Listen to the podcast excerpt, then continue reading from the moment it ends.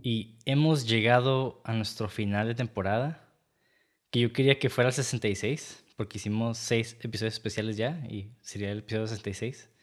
Ya sabes, nombre de, del podcast, 666. Pero lo arruinamos y, terminamos con el 6-7. Entonces, ni pedo, ni perro, dijo Juan. y este, pues traigo noticias. Yo voy a estar eh, ocupado en otros proyectos, entonces el podcast ya no se va a estar publicando semana por semana. Va a ser como algo muy esporádico. Pero pues igual Mauricio va a tener, no sé si vas a tener más tiempo, pero vamos a tener más invitados y demás, pero pues ya no va a ser semanal, va a ser más como de vez en cuando. Pues cuando salga, salga la verga. Yo también ando súper pues básicamente. con proyectos. Pero pues, eh, igual este, también por la dificultad de que pues tú estás en Europa y yo estoy aquí en América, bueno, eh, el continente, bueno, México, por así más exacto, pues también se nos complica, ¿no? Entonces, pues prefiero yo se toma la decisión que mejor, este, pues esporádicamente a terminarlo. Igual, este, pues con el juego que se puede continuar, ¿no? O sea, no es la muerte, que es lo que quiero decir. Nomás es como, entonces, somos mimis. Ándale. Sí, va a ser de vez en cuando, ya no va a ser semanal, pero ajá, vamos a estar trayendo buenas películas. Pero de hecho va a haber mejor producción en esos videos, entonces unas por otras, ¿no? ¿Va a haber mejor producción, ¿Lo prometes? Sí, sí, claro. Prometido. Muy bien, muy bien. Y con ese anuncio empezamos nuestro episodio de hoy.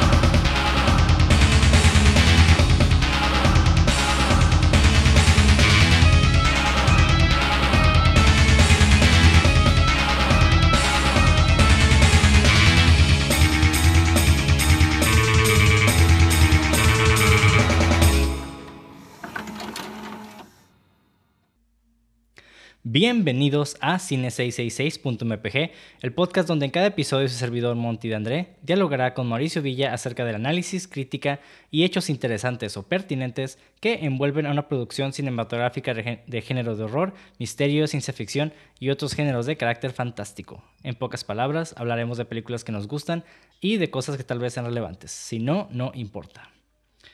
Y el día de hoy hablaremos esta película icónica, Drácula, película de 1992, dirigida por Francis Ford Coppola y protagonizada por Gary Oldman, Ken Reeves, Winona Ryder y Anthony Hopkins, entre otros. Eh, bueno, antes de empezar el episodio, quiero, no quiero romper tradición. Y como es de la última temporada, güey, ¿ya leíste el nuevo chapter de Berserk? sí, ya lo leí, ya lo leí. ¿Y qué tal? Doloroso, ¿verdad? Está sad. Está sad. Pero al mismo tiempo no, porque la historia continúa. Claro. Digo, ya, eso es algo que, que como que me, me, trae un poco de paz, ¿sabes? Entonces, está cool, pero está triste ese episodio. Bueno, ya con eso no quiero romper tradición de siempre mencionar a Berserk, y especialmente como base de los últimos episodios tradicionales. Entonces, creo que era importante mencionarlo, ¿no? Así es. También para que pues, me digas qué película favorita ¿Eh? es esta, ¿eh? Para que me digas que tu película favorita es esta. Tú estoy seguro que me vas a decir es tu película favorita de Drácula. pues así. no, la neta, ahí se da. o sea, sí es de mis películas favoritas de vampiros, pero hay otras que me gustan un poquito más. O sea, uh, Friday Nights me gusta un poquito más que esta, pero mm. no más por el sentido de. Eh, esa película se me hace más feel good, como más película de confort. Sí. La de Friday Night. Y esta es un poquito más seria, ¿no? Entonces eh, que me gusta mucho, pero digo, tengo uno que otro problemilla con esta película. Yo también. Pero la verdad me gusta un chingo. O sea, en general es una película que me, que me encanta, que sí puedo ver varias veces. De hecho, la he visto un chingo de veces. Eh, me acuerdo que de morrito me da mucho miedo. Güey, sí, ¿eh? A mí también, ya, ya tengo 30 y no mames. Había partes que me quedo con... ¡Ah! Entonces, concuerdo con todas las palabras que dijiste así al chile, nomás pondría copy-paste y por dos, porque la he visto varias veces y me gustó un chingo la película, la neta, güey. Pero también tengo un chingo de problemas. Bueno, también creo que un chingo es una exageración, pero sí hay. La película tiene problemas, especialmente, pues ya entrando un poquito así, spoilers, este. La actuación y los acentos, Dios mío. sí, es que ahorita vamos a hablar de eso. Sí, sí, sí. sí. Pero Porque es, es, un pedillo ahí de la película. Es una película excelente, en mi opinión. Y la producción de esa película para mí es de las mejores producciones que he visto. y como diseño de, de, arte también me quedé como... Uf, peliculón. Sí. Y bueno, antes de, de, continuar con esa, esa vertiente, güey, eh, estaba diciendo que Francis Ford Coppola fue el director de esa película. Y los que no sepan quién es, es el que dirigió El Padrino, la, la trilogía. Eh, una película que se llama The Conversation, muy buena, de 74. Y Apocalypse Now, que esa película es una. Más que una película, es una experiencia tanto diegética como extradiegética. Entonces. Sí, güey. Es. Eh, Incluso el documental de esa película es, es otro pedo, está también bien chingón. sí. La neta, Apocalypse Now para mí, este, hablando de Francis Ford Coppola, o sea, como director, este, indirectamente creo que es uno de los directores que más me ha influenciado.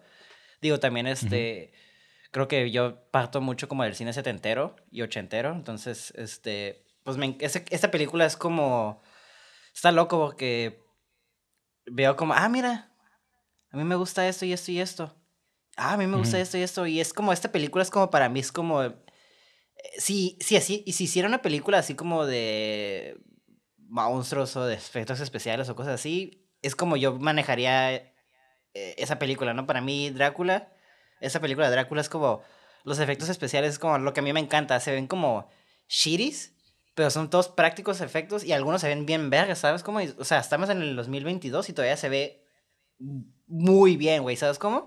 Simón. sí, definitivamente, güey. Es una película que sí, va que sí trasciende. Sí, entonces, por eso y por muchos otros detalles, como que perdono mucho los errores que tiene la película, pero realmente, o sea, eh, esta, esta película es como una experiencia así como que para mí, como el sueño de yo crear algo, ¿no? Es como, es ese tipo de craft que yo quisiera seguir como en cuestión como de arte, no tanto la dirección, pero pero me gusta mucho el craft que se manejó esta película, ¿no? Se siente muy real, muy chingón y muy, este, simple, pero a la vez bien pinche, este, ¿cómo se dice? Ingenioso, ¿sabes cómo?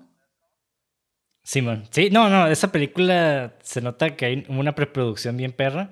Y cuando hablo de preproducción es el, el, planear cómo vas a tener las tomas, porque no nada más se graban y en edición dices, ah, esto va aquí y acá. hay películas que se hacen así. ah, no. Pero en este caso. No, digo, en este caso, digo, pasa siempre, ¿no? De que de repente tienes escenas que no, que no son como tú las, las visualizabas y las, y las modificas en postproducción. Pero en este caso, creo que es una película que se planeó muy bien desde el principio, el, cómo iba a ser cada plano, transiciones, eh, sobreexposiciones, colorimetría, vestuario, o sea, todo sí estuvo, tuvo una planificación súper chingona. Y pues, bueno, vamos a empezar, güey. Eh, eh, hablando un poquito ya de la película, la sinopsis. La sinopsis dice así. Siglos después de maldecir a Dios por la pérdida de su amada, el conde Drácula viaja a Inglaterra para seducir a Mina Murray, la prometida de su abogado Jonathan Harker, quien por ser un obstáculo se convierte en un prisionero de su castillo. Y es, muy interesante, ¿no? Esta, esta, película, digo, ya hemos hablado, bueno, ya, ya como que mencionamos más bien eh, que tiene errores y cosillas, pero si hay una explicación de por qué, o sea, si vemos como esta cronología de la historia de Drácula, como que tiene mucho sentido. Y antes de, de, llegar a eso, ¿no? Como esta cronología, hay que empezar con el, la, la, inspiración, ¿no? Que viene de una novela eh, que se llama precisamente Drácula de Bram Stoker. Eh, mucha gente realmente no sabe dónde, de dónde se basó Drácula. O sea, hay especulaciones que la gente afirma que es, es una mezcla entre la, esta leyenda de Elizabeth Bathory y Vlad el Empalador, que es este gobernante de, de Rumania. Simón. Y Vlad, para entender ya... ¿Qué pasó? Vives por ahí, ¿no? Sí, de hecho sí, yo vivo cerca de, de, de Rumania, soy, soy país, país vecino. Sí, o sea, es como Chihuahua y Coahuila, güey. Sí, es como entre Chihuahua y Coahuila, haz de cuenta de ese tipo de, de relación. Está, no, están grandes los estados, pero están relativamente cerca. Sí, man. Qué chingón, güey. Y ah, ahorita, de hecho, estuve yo en. Bueno, ahorita les voy a decir. Eh, vamos a hablar un poquito, vamos a hablar un poquito del personaje Vlad, o sea, este personaje histórico. Que sí existió, que, que sí existió. Eh, obviamente no como el vampiro que lo muestran en el libro. ¿No? Pero, ah. pero realmente, digo, pero realmente el libro jamás menciona que es Vlad. O sea, nunca, no hay ninguna referencia respecto a este personaje histórico. Creo que la única que... referencia es que le decían el empalador y ya, ¿no? Eh, con el libro no, tampoco. Ok, never mind then. Entonces, eso fue de la película, ¿no? Sí, es, algo de la película, pero también es porque históricamente se ha tratado de ver a quién se refiere eh, el libro. Entonces muchos, eh, no sé, no sé ni cómo llamarlos, tal vez personas que han analizado el libro ah, que o historiadores que han visto como esta novela, que han leído esta novela, perdón, pues han visto que, que los, los que más eh, se acercan a ese tipo de trama es Vlad el Impalador, porque era pues un güey y más que nada por el nombre Drácula. Que realmente Drácula... Es dragón, ¿no? Eh, o sea, sí y no. O sea, Drácula en romano significa demonio. Devil. Pero en el antiguo romano significa dragón. Que el antiguo romano es de donde viene Vlad. Y este güey nació en el 1400, bueno, 1420, 30, no como que una eh, fecha exacta, según yo. Y su papá era gobernante de Valaquia que Valaquia es esta región. A mí me ¿Eh? gusta mucho, me gusta mucho todo lo que estás diciendo, porque ya conozco la historia de la figura histórica, entonces este, todo lo que vas a decir ahorita es como súper mega fascinante, entonces voy a estar todo, mm, si te interrumpo así como que discúlpame, pero toda la historia de Valaquia contra el Imperio Otomano es como, entiendes un poquito el porqué, y de hecho lo vemos un poquito en la película, el principio es como, ah, la verga, es como... Está cura ver cómo la película juega con la ficción, digo, con la realidad, y la vuelve como su propia mitología. Y eso me fascina. Simón. Sí, sí, sí. O sea, y, bueno, eh, todo este pedo de, de, Vlad no sale, o sea, ni siquiera su pasado, no sale en el libro. Es algo que nada más sale al principio de la película. Y de ahí salió como, sí, como que ya es, ah, pues sí, ya es, como que se volvió cultura general pensar que era, digo, ya se tenía como esa ilusión, ¿no? Pero como que esa película se me toca, ah, sí, Vlad el Impelador, ese es Drácula, ¿no? Exactamente. Y el papá de, de Vlad era gobernante de Valaquia en, en 1436 más bien se hizo rey o no, sí creo que era un monarca pues. y él se integró, el papá se integró a la Orden de los Dragones, que en el antiguo hermano era los orden, la Orden de los Dracul. Dracul, y que hoy en día pues significa demonio. Pero esta orden es irónico, ¿no? Porque esta orden era una orden de caballeros formado por aristócratas y monarcas poderosos que se dedicaban a proteger la cruz y todo lo, lo relativo al, perdón, relevante al cristianismo. Sí, man contra agresores, que eran típicamente los turcos. Y estos turcos, pues eh, al imperio turco se le, se le denominó imperio otomano. Entonces cuando hablemos del imperio otomano, básicamente nos referimos a los turcos. Simón. Ahora me Entonces para... ¿Eh? El imperio otomano, pues. Ajá. Y, y mientras estaba gobernando el papá, eh, pues el imperio otomano pues ya tenía mucha fuerza. Entonces, para demostrar lealtad a los turcos y para no ser conquistados brutalmente, el papá de Vlad le dio a sus dos de sus hijos a los turcos para que sirvieran al Imperio Otomano. Fue como una de las condiciones. Simón. Que es algo que se ve poquito en la nueva película de Drácula. Que la, la, de superhéroe. Ah, ya ve que cuál, güey. Y ya ve que. Ah, cuando dijiste superhéroe, que. Ya. Simón. Eh, de hecho, eso, eso, hay un poco de verdad esa parte de, en la vida real. Sí. O sea, el papá de Vlad sí dejó a sus hijos con, con los turcos. Sí. Y Vlad, ya Vlad y su hermano menor fueron puestos como prisioneros con beneficios. Digo, prisioneros en el sentido de que no los dejaban ir a ningún lugar. Bueno, hay que aclarar que antes beneficios. era como muy común cuando para crear alianzas eran como alianzas forzadas porque déjame tu hijo y yo sé que si tú vas a hacer algo yo lo mato, ¿sabes cómo? Es como un tipo de Exacto, Simón. de blackmail, por así decirlo. y Vlad pues en ese entonces era un morrillo. No era, creo que no, era ni un adolescente, pues estaba, estaba bien morro. Sí, era morrito y de ahí pues aprendió aprendiendo pues todo, cómo pelear. Bueno, tú continúa, no me queda adelante. Sí, pues sí. Sí, está bien. Y, y hazte cuenta que Vlad y su hermano menor pues este, empezaron a estudiar con los turcos y básicamente veían todas las eh, estrategias que tenían contra el resto de, de, digamos, los enemigos del imperio. Simón. Y pues les daban todas las comodidades para servir al imperio en el futuro y eran como tipo este, príncipes, básicamente. Príncipes este, eh, arrestados. ajá, son como prisioneros en el sentido de que no pueden ir a ningún lado o salir, pero realmente no los tenían en, jaulas ni nada. O sea, no era. O sea, todavía, de hecho, hasta los estudiaban y los educaban y todo eso para que a futuro, porque la idea de, la idea de tenerlos ahí era de que, tipo, cocowasharlos, para cuando se vayan a Valaquia, sean como estén bajo el cocowasheo de los turcos, bueno, Ottoman Empire, como lo quieras decir, ¿no? Exactamente. Y el peor es de que el hermano chico eh, sí empezó a como a seguir, a seguir estas reglas, empezó a estudiar, e incluso cuando creció se convirtió en un monje. Pero Vlad, ese güey se rusaba como que ya estaba un poquito más grande. Ya en su adolescencia, pues el vato era súper rebelde y no, no les hacía caso. Y lo castigaban constantemente. Ajá, porque de hecho, él sí vio cómo mataron a su papá. De hecho, este, lo estaban correteando en un marsh o como un tipo lago y nomás se ve cómo lo, lo cuchillan. Entonces, este, o lo matan así. Entonces, como que él sí tiene ese trauma de ver cómo los Ottoman Empire estuvo atacando a Valaquia, ¿sabes cómo? Entonces, ese vato sí como que dejó su odio en él. Entonces, cuando pues el vato de regresa, de hecho, el vato es como, ah, me valen ver esos putos. Y como estudió con esos güeyes, ya sabe cómo luchar contra esos güeyes, ¿sabes cómo? De hecho, no. Eh, realmente los que mataban a su papá no fueron los turcos, fueron los húngaros. Ah, por una traición, ¿no?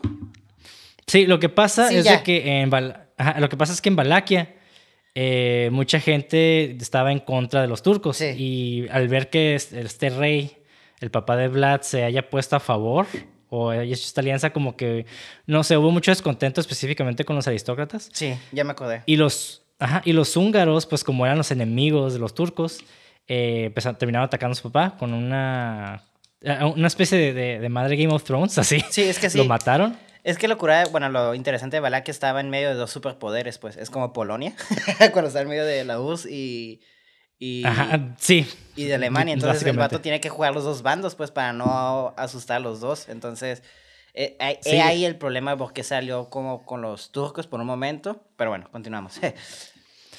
sí, eh, y, como una, una alianza, de, alianza de plástico, básicamente, es para que no los masacraran, porque pues Valaquia era un reinado súper chiquito, ¿no? A comparación del imperio otomano. Y de hecho era como, eh, porque locura es como, ya ves que en esos tiempos era como que era una fobia de ser musulmán o tener como esa creencia. Y todos los cristianismos como, no mames, nos van a matar. Los musulmanes eran como los boogiemans, ¿no? Entonces, este, Valaquia era como la frontera, así como final frontier del cristianismo. Entonces eran, ellos eran como la primera cabeza, ¿no? Y está súper chistoso porque como que nadie los quería, pero eran los eran los vatos que más defendían a, los Ottoman Empires como para, para trazarlos, ¿no? Entonces como que no recibían apoyo, pero eran los vatos que están más truchas contra ellos. Sí, y, y, mientras tanto los húngaros atacaron pues, a su papá y lo mataron, ¿no? Simón, sí, es cierto. Y el hermano, y junto con su hermano mayor, porque ha tenido dos hermanos. Sí. Y el pedo es de que aquí los húngaros pusieron a este güey que se llama Vladislav. El Segundo, que es el, que es el primo segundo de Vlad. Y este güey fue puesto como gobernante a favor de los húngaros. Que y también se vuelve eventualmente... para el favor de la Ottoman Empire, ¿no? No, no, él se vuelve a favor de los húngaros. Ok. Pero Vlad es como. Creo que a este punto Vlad ya le, me le valía madre. Ese güey lo que quería era, era tomar su reino. Ajá. Y él juró vengarse contra este güey, contra Vladislav, y huyó a Transilvania. Y ahí está curioso porque ahí conoció a un guerrero húngaro que solía servir a Vladislav Sí. Pero este güey, este güey no le gustó como Vladislav eh, llevaba todo, todo a cabo, entonces como que lo dejó y también se fue a Transilvania, a Transilvania y ahí se conocieron. Y entonces, este, pues con su ayuda y el apoyo de otros húngaros, Vlad retomó Valaquia y se hizo su gobernante. Que y terminaron peleados ellos dos también, ¿no? Sí, de hecho algo que tenía Vlad es de que ese güey era un guerrero bien cabrón, güey. O sea, el vato se le metía a los chingazos así con, con güeyes. Sí, sí, sí. Que más adelante vamos a ver con, con el sultán. ¿Tuvo algo similar? Sí, sí, sí. Eh, y este güey, y este güey da cuenta que regresó con los húngaros, retomó Valaquia y se hizo su gobernante. Y después invitó a todos los aristócratas que traicionaron a su papá, güey. Y básicamente les aplicó una Red Wedding acá de Game of Thrones. Sí, güey. Eso, es la escena más metalera del mundo, güey. Sí, empezaron a, a, tocar la, la, de The Reigns of Casimir mientras estaban comiendo. Raining Blood, más bien, güey. sí. Ajá, y este. Simón, Raining Blood. Pero en versión medieval. Y entonces todos, este. los aristócratas, como que. cerraron las puertas ya que comieron. De hecho, era un vato y mamón. Ahorita vamos a ver más adelante todo lo que hacía. Digo, no, no, quiero hablar tanto de ese güey porque también es como que vamos a hablar de la película. No, no es historia, ¿no? Acá. ah, pero es como historia importante para también entender este pedo. Y el vato, el güey empaló a los más grandes, a los adultos, y a los más jóvenes los esclavos. O sea, a los morrillos.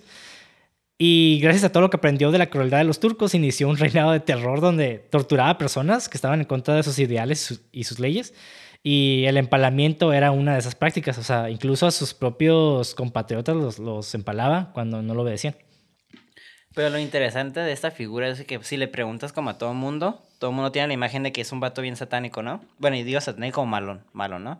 Pero si le preguntas dentro de los vatos, dentro de Román y todo eso, el vato es como, no necesariamente un santo, pero es como un héroe, ¿sabes cómo? Porque el vato los defendió de los otomans, de los turcos, pues. Entonces sí está curada ver cómo... Porque también la historia de ese tiempo, obviamente no la podemos tomar como, como si fuera totalmente cierto, porque mucho es, viene como... Mucho de esta historia de Vlad viene como de antecedentes de otras personas, ¿sabes cómo? Entonces, a veces la historia se Mm, sobre exagera y es como empezó a salir esos chismes de que este vato se tomaba la sangre de todos y, y ahí se sale el rumor de que, ah, tomaba sangre, pues el vato fusionaba con la historia de vampiros y es como que, ¿sabes cómo sale como este tipo leyenda?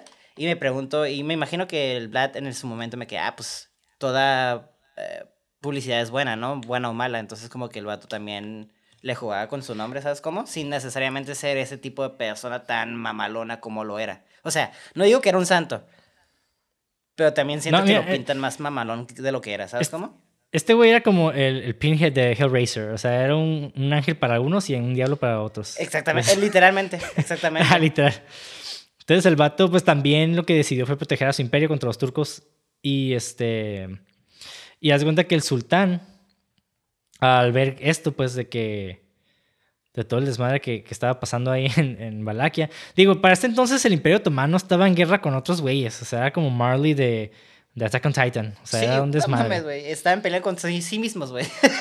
sí, y Valaquia los veían como que, ah, Simón, ese reinillo hediondo, ¿no? pero que. Pero están bien vergas para pelear, o sea, tienen buenos soldados. Entonces el sultán le ordenó que le diera 10.000 soldados. Que esto es algo que sí pasa en Eran niños, ¿no? de Drácula. Eh, no estoy seguro, o sea, yo, yo, yo asumo que sí. Son niños porque ellos tienen un los otomanos tenían una, un, como una legión que se llamaba los Janissaries, que eran como niños eh, secuestrados que los, los de diferentes, eh, como de reinados o como tipo reinados que están bajo tu yugo y eran como tipo una cuota, ¿no? Y ya los entrenaban para que sean los soldados más élites de, de el ejército otomano. Sí, y, sí, es lo que se, se, se dice, ¿no? Y estos 10.000 soldados pues ya fueron mensajeros a decirle a Vlad de que pues esta oferta, ¿no? Y Vlad fue como que, ah, Simón, ah, pues los empaló a todos, empaló a todos los mensajeros como respuesta. Y el sultán tipo después oyó esto y se quedó, ah, qué pedo con este güey, ¿no? Me está retando mi imperio. Y le mandó este, le dijo como que quería llegar a un acuerdo con él. Y se hace cuenta que se, se quedaron de ver un lugar ahí en, en Europa del Este. Creo que fue en Europa del Este. El punto es de que le preparó una emboscada para, para Vlad, ¿no? Y Vlad se enteró y este güey fue con su ejército, en vez de ir con pocos, fue con todo su ejército, los masacró y, empaló a todos los soldados, güey. Simón, de hecho de ahí salió el Forest, eh, la leyenda de un, de un bosque de pura empalación, si no me equivoco. Ajá, sí. Y después el vato se, se embarcó en el territorio turco, o sea, no fue suficiente, el vato... Vlad agarró su ejército y se metió al territorio turco y mató a más de 20 mil personas, pero aquí sí se mamó porque mató a incluso personas inocentes como mujeres, ancianos y niños y los empaló a todos. Bueno, a todos, ¿no? Pero sí llegó a hacerlo para, más que nada como su, su manera de provocar miedo para que no se metieran con él. Sí, bueno, es como una deterrent, no sé cómo se dice en español. Ah, sí, yo tampoco. ah, mira, chinga mi madre. Pues. Bueno, el punto es de que después de varios enfrentamientos, el sultán ya como que se enfocó mucho en este pedo porque dijo, ah, cabrón, este güey está bien perro, ¿no? O sea, ¿qué pedo? Como que ya tengo que poner atención, ¿sabes cómo? Sí, y hay una historia como bien curada que, que me gusta de que eh, el sultán junto con su ejército de no sé cuántos miles de hombres cerraron a Vlad, más bien como que lo, lo arrinconaron como en un, en un castillo y pues estaban esperando a que se murieran de hambre.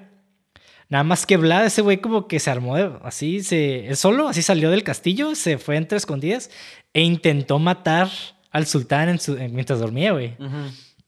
Ah, es por lo que digo de que el vato era bien de. Ah, sí. Como que el vato se le metía a chingazos él, mismo, ¿no? Él, él, era el tipo de persona que lideraba su mm, ejército, pues, en ese tipo. Es ese tipo de persona, pues. Si se bajan los chingazos, ese vato va a ser el primero en, los chingazos, ¿sabes? Como en la primera fila, güey. Exacto, güey. Exactamente. De hecho, este güey es como una especie de Griffith, ¿no? Así, si te pones a pensar, güey. No me sorprendería que fuera como la base, en ese sentido, la verdad. Ajá, yo tampoco. Bueno, el punto es de que este güey. Hizo eso, se creo que se equivocó de, de, tienda porque el sultán ya no estaba ahí y pues todo su ejército también se, se, abalanzó con los turcos. Y pues mataron un chingo, ¿no? Mataron un, un, chorro porque los turcos jamás pensaron que los fueran a atacar en la noche. Sí, estaban mimis, pues, estaban bien desprevenidos. Ajá. Y así hubo un chingo de guerras entre ellos hasta que ya de, de plano ya Vlad estaba al borde de, de perder a su ejército porque ya eran demasiadas muertes. El güey escapó a Hungría. Que porque hace 15 años ahí, ¿no? O algo así. Sí, es que en Hungría, eh, como eran aliados, haz de cuenta que tenía como que su lugar de, de, escape, digamos, ¿no? Como su refugio. Pero su compa lo traicionó, que era. No, me acuerdo exactamente qué posición tenía, era un aristócrata también. pero lo traicionó y lo enviaron como prisionero a Visegrad, en Hungría que es, es el dato que, que hace poquito, hace, creo que fue el año pasado que fui a Visegrad. Ajá.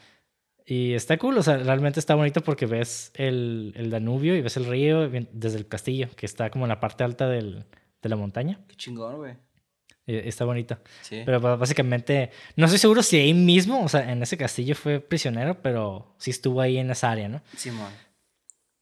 Y está, está sad porque pues el sultán eh, puso a su hermano menor de Vlad, lo puso como el líder de, de Valaquia. De, Valaquia, exacto. Y ya, pues años después, eh, murió el hermano menor y Vlad decidió retomar el, el, país, Valaquia, pues la región. Su reina. Ajá, pero pues la neta, digo, agarró como pedazos de, de, batallones de otros ejércitos y se armó de valor y fue a pelear. Y sí les dio batalla, pero la neta, pues no, ahí murió. Sí, y esa es la historia de ese güey. Pero la gente lo ve como este, esta figura súper fuerte, ¿no? Que defendió con pocos a... El cristianismo. su, Sí, o sea, es, la leyenda, ¿no? De, oh, el güey con 300 hombres que defendió contra millones, ¿no? Casi, casi, güey. Sí. Y está curioso porque un fun fact que me gusta mucho de este vato, ese vato estuvo más en, en tiempo en escapando que de rey, güey. Creo que de rey creo que tuvo como tres años el primer periodo fue tres años y el segundo como cuatro o algo así. O el primero cuatro y luego el tercero, el segundo fue tres o algo así. No duró casi nada, ¿sabes cómo? Sí, realmente, pues así andaba el vato. Simón. Como, pero el punto es de que el vato vivió pues una vida de sangre así, bien violenta, ¿no? Y también es por eso que la leyenda existe de este güey. Ah, mira qué curioso que diga sangre. Sí. Mm. y bueno, ya, ya hablando un poquito de la película, en la, en el novena no menciona nada de esto, absolutamente nada, ni siquiera el nombre, ni, ni, ni Dracul, ni nada. Nada más que el título que lo pusieron porque significaba demonio en ese entonces. Porque este güey lo escribió a finales de 1800, 1890 y algo. Ya era. Entonces ya, ajá. Ya e, ese, esa palabra, su significado ya ha cambiado. Pero en la escena de la película, creo que menciona Gary Oldman, eh, bueno, el personaje de Gary Oldman, que es Drácula, menciona que sí estuvo en la orden real de Drácula, que esto sí era cierto también de, de, de, Vlad.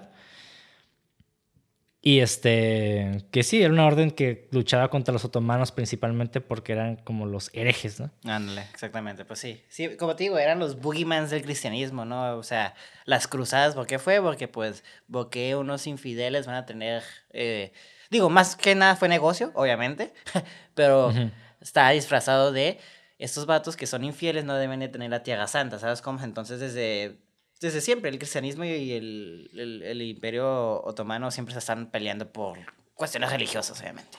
Y digo, más que nada políticas, obviamente, pero la religión es como el disfraz. Sí, sí, o sea, las, dos cosas, ¿no? Sí. Porque los dirigentes eran así como muy pues la iglesia los apoyaba mucho en ese entonces. O sea, la iglesia y la, y la monarquía eran. Y lo mismo, casi, casi, pues. Uña y mugre. Sí, ¿no? exacto. No las podía separar. de hecho, hasta el Papa ponía al rey así, cosas así. Era como que, mira. Sí. De, de, hecho, creo que el Papa, incluso en ese entonces, apoyó a, a Vlad, güey. O sea, fue como que lo felicitó y lo, y lo y lo puso como un héroe. Sí, sí, sí, porque este vato decía, no, esto, ocupamos más vatos como eso, porque sí estaba poniéndose trucha contra los pinches, este, otomanos, o sea, pero sí, continúa. Sí, y bueno, y Drácula significa, viene de la palabra Draculia, que significa hijo de dragón. Pero pues es tomado como el hijo del demonio, ¿no? que está curado ver cómo la palabra cambia su significado, ¿sabes cómo? Sí, exactamente. Pero igual está cool porque creo que en la película sí lo ponen como el hijo del dragón también. O sea, sí, es como. Eh, no sé, esa armadura también está bien perra, güey. Me gusta un chingo esa armadura. No mames, güey. Es que, no mames, te digo, güey. O sea, todo rojo así como pinche rojo vino, güey. Es como. Y al principio yo pensé como que no mames, deberían de ponerle como un color, pero sí, todo rojo, güey, todo rojo se me hace bien vergas, güey. Sí, quiero, quiero tomar un poquito de tiempo en hablar de ese intro, güey. ¿Qué te pareció, güey? No mames, vete a la verga, güey. Para mí, sí, digo, esa es una de las quejas que tengo. Bueno, no es queja, como nitpick, para mí siento que el intro es como el pick de la película, ¿sabes cómo? No digo que lo demás está mal, pero yo siento que a partir de la mitad se pone un poquito. Es cuando los problemas se hacen más notados, ¿sabes cómo? Sí, sí, sí, exactamente. Yo también, yo también que su fuerte es el primer acto, el segundo también está fuerte, el tercero ya como que. Está ok. It's a good Es que sí, sí. Eh, eh, y ahorita vamos a ver por qué, ¿no? En, sí, la novela de Bram Stoker no es una historia. De hecho, es una novela. Yo me, me atrevería a decir que es la primera novela de su tipo. Sí, y de. O sea, porque eran como puros tipos como diario, ¿no? O sea, como no eran como que y el señor camina y va, es como mina. De hecho, creo que por eso también eh, la película está como muy admirada, porque es una película hasta cierto punto muy fiel al, al, libro, ¿no? Exactamente. Digo, en, algunos aspectos. Claro, obviamente. sí, yo Según yo no había un lobo, ¿no? O quién sabe. Eh, ¿Un lobo? ¿Ya ves que en la película uh, un lobo? Ah, no me acuerdo si eso está en el libro, la verdad. O sea, yo realmente no leí el libro. O sea, he leído muchas cosas del libro. Este cura porque he leído muchas cosas del libro. Creo que he leído más cosas de, acerca del libro que en sí el libro. O sea, ya leí el libro ya. o sea, ya, ya, es como que para que ya leí el pinche libro, güey. Pero bueno. tú sabes todo, ¿no? Acá la verga. Sí, güey. Pero el peor es de que eh, ay, ¿qué estaba? ¿Qué estaba? ¿Qué estaba? Ah, sí. Son pedazos de diarios, son pedazos eh, incluso de periódicos, que obviamente ficticios. Haz de cuenta como en la película de, La Bruja de Blair, en este entonces, como que está forma, está, está hecha de manera que parezca que es real. Sí. Es un se ve como... found footage, pero en su tiempo de libro. Exactamente, eh, ajá. Ves pedazos de novelas y pedazos de diarios. Y lo cura esta novela que funciona a nivel casi, casi de que lo que está leyendo el, personaje principal de estos diarios es lo que estamos leyendo nosotros. Entonces, ni los personajes ni nosotros sabemos hasta lo que está pasando, lo que va a pasar después. Sí, sí, sí. Entonces, es, algo, muy singular de, este tipo de novelas. Y yo creo que la de Bram Stoker fue la primera en, en, hacerse, ¿no? Y la primera adaptación fue la de Nosferatu. Uf. Que, que Nosferatu viene de, también del romano que significa vampiro. Y sí, ajá, realmente es lo mismo. O sea, la película Nosferatu en blanco y negro es una película silente que exactamente lo mismo que Drácula, pero obviamente yo me atrevo a decir que es un poquito hasta más leal al, a la novela que esta película que, estamos, que acabamos de ver, ¿no? Claro. Güey. Porque pues le quita todo ese pedo del amor y le quita todo ese pedo de, de la explicación de dónde viene. Sí. que es lo como este libro. pequeño paréntesis, güey. ¿Estás mm. emocionada por la película de Robert Eggers? Ah, la Nosferatu sí, güey. Sí, güey. Digo, ya no está la Anya porque creo que por conflictos de... Ay, Anya, como si fuera mi amiga, ¿no? Acá. Este... sí.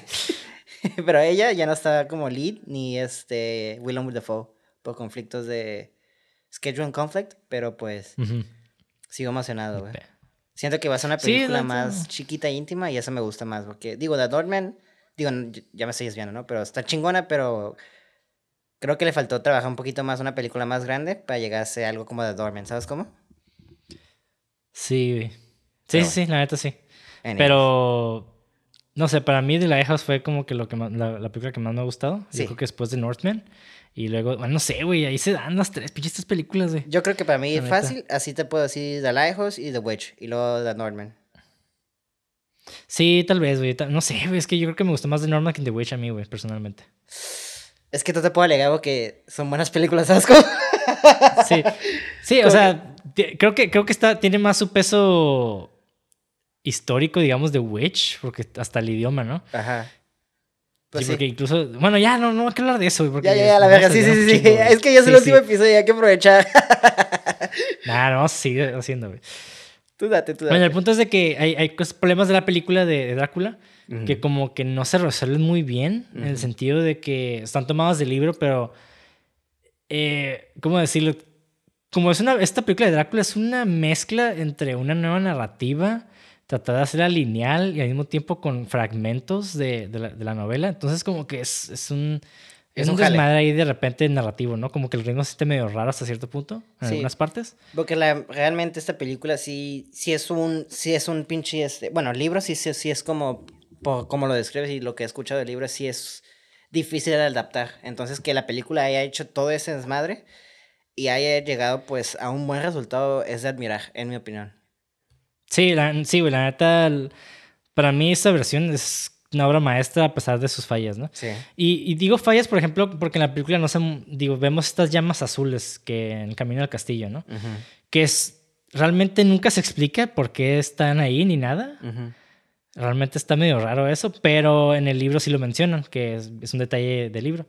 Sí. Y se explica que una, una noche al año, eh, estas llamas azules sobre Aria contienen tesoros escondidos.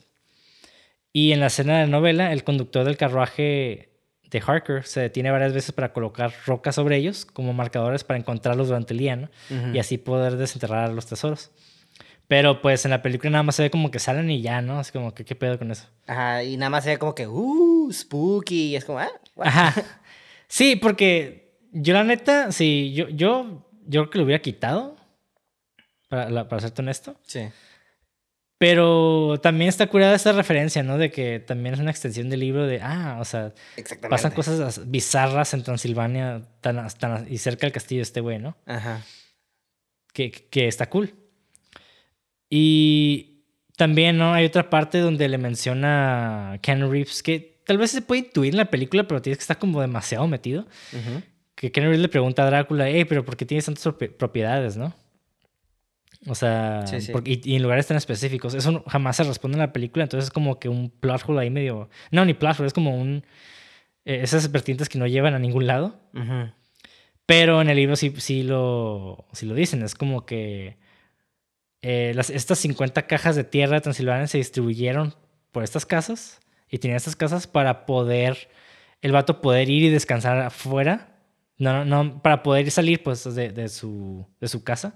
Porque creo que nada más podría vivir dentro del territorio de, dentro de esa tierra, pues no sé cómo explicarlo, güey, en donde está esa tierra de, Transilvania. Entonces se ve como que... O sea, básicamente ocupa pedazo de tierra de Transilvania para poder vivir donde él quiera vivir. Entonces, por ejemplo, si se muda a México, si quiere ir a Cancún de vacaciones, ¿no? Se tiene que llevar básicamente un pedacito de tierra o un cofre donde se tiene que dormir ahí, ¿no? Porque si no, no puede. Exactamente.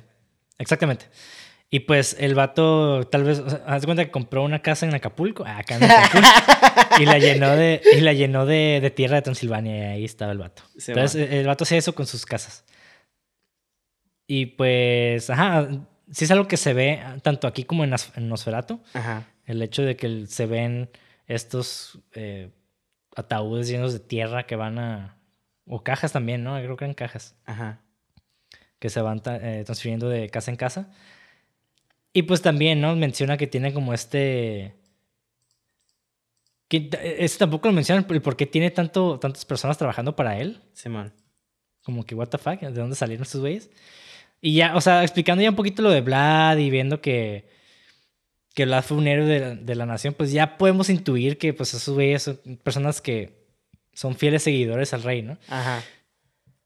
Pero pues es algo que nunca se explica tampoco. O igual también como la manera en que yo entendí es como dentro de la película ya ves que tiene su achichincle. Como que vatos que les lava los cocoaguachea, porque a veces como que, bueno, sí tiene poderes, ¿no? Pero ya ves que seduce a las chicas, así como que, mm, yo creo que también seduce como a esos vatos prometiéndoles como vida eterna, ¿no? Como que le dice el vato. Su ah, puede ser. Aunque está raro porque yo creo que ellos nunca entran a su castillo, creo que siempre están afuera. Sí, yo sé, pero pues digo, es como mi razonamiento. Es lo que te digo, como que tiene esos pequeños detalles donde te quedas como que está cool que no explique ciertas cosas, pero si te quedas, hmm, ¿what? Porque, pues, o sea, me imagino que son sus achichincles y realmente no se tienen que explicar.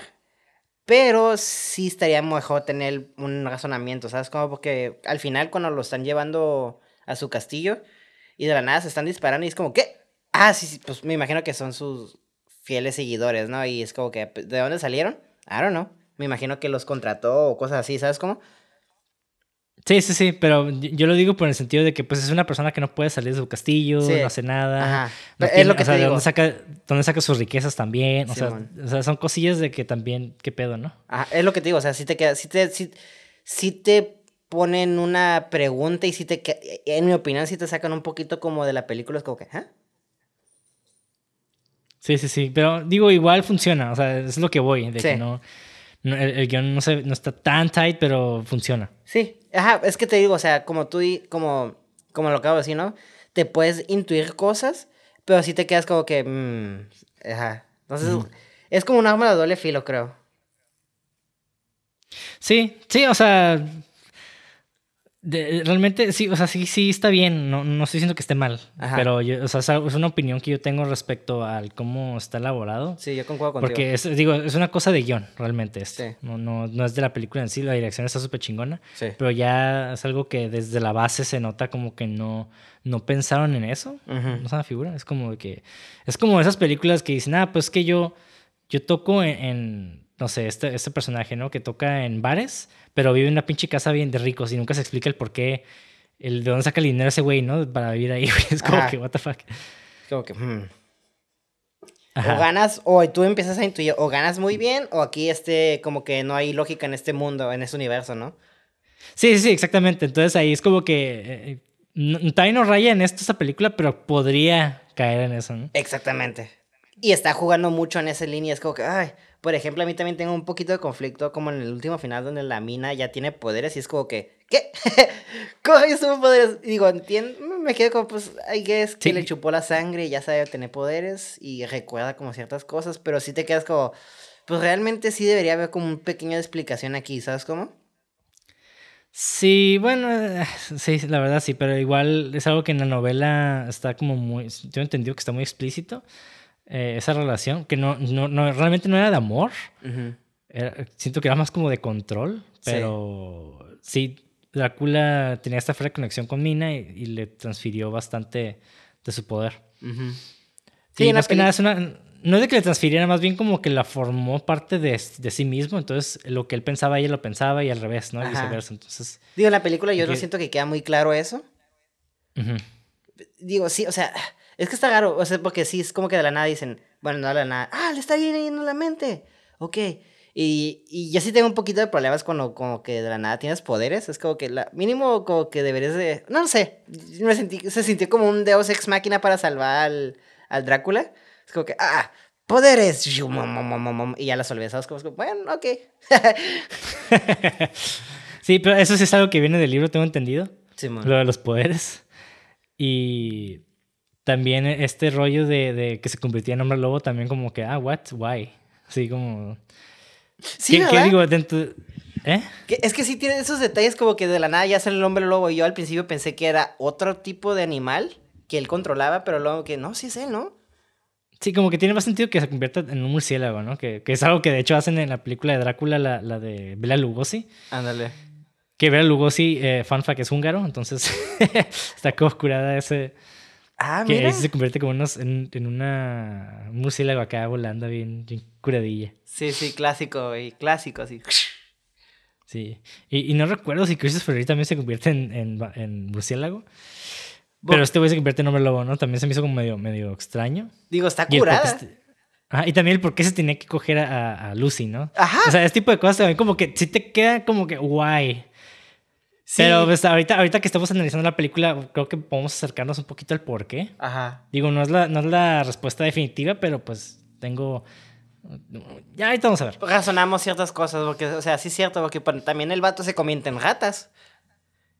Sí. Y te quedas, ok, I guess, temáticamente es la plaga, el pinche vampiro es una plaga, ¿sabes cómo? Pero sí, no, realmente no es como que... Y luego también algo que está Sí, curada es- en un película, vampiro shapeshifter. nada, el, como que Drácula a veces es niebla, verde, niebla, nieble. Y luego ahora y luego es un murciélago gigante o humanoide, y luego son ratas, y luego es un hombre lobo, y te quedas. No hay como una consistencia aquí, pero a la vez está cool que tenga como varias formas, como formas malignas que le han asociado, ¿no? Es como sí, mi es un shapeshifter. Es un shapeshifter el vato en Ajá. este universo. Que está cool. Y bueno, ajá, y, y hablando un poquito ya de, de cómo, de dónde salió esta película ya después de la novela, es de que este güey, James Hart, escribió esta, este guion, pues dándole como este twist, ¿no? de, más como de romántico. Y bueno, Night Rider lo leyó. Y lo que le gustó a ella de, de este guion fue más que nada... eh, es de que está, está basado en, una- época donde la mujer no tenía esta liberación sexual. O sea, realmente era Mm. como de que lo, lo ideal era te casabas y con esa persona y te mueres y no eh, una mujer no debería tener como estos impulsos sexuales no, no- o tener siquiera referencias a, al sexo cuando habla así explico como que estaba muy era un pedo muy Purista. ah, purista exactamente gracias y, y creo que esta también es como esa, esa liberación femenina esta película que y Drácula termina siendo esta representación de del despertar sexual de la mujer. Y, y, si, y si hacemos como un paralelo con Hellraiser, o sea, Hellraiser pues la escribió esta persona que es un, hom- un homosexual, pero a pesar de que le- la narrativa parece que te dice, ah, ser homosexual es malo, realmente lo que está haciendo el vato es criticar la visión conservadora acerca de la homosexualidad. Entonces, de esta manera también esta película es una especie de crítica.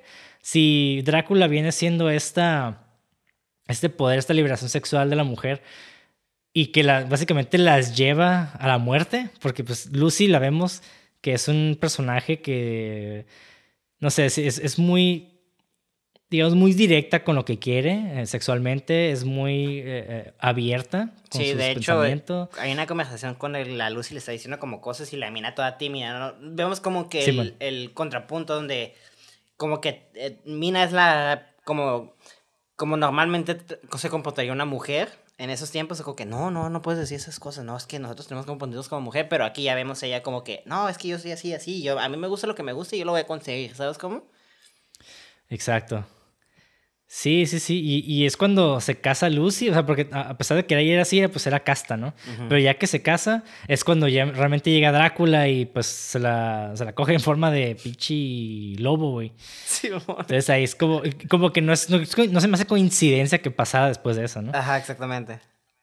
Y digo, esta, esta mujer que curiosamente en la, en la novela ella jamás fue promiscua, o sea, realmente era como también tímida y así, pero pues Mm. por alguna razón así la escribieron, que es este lado, es el lado de Lucy, que es el, el lado, perdón, el lado de Mina también, que es como que lo que Mina quiere es, es Lucy, es ser como Lucy, de hecho hasta lo menciona, creo, Sí.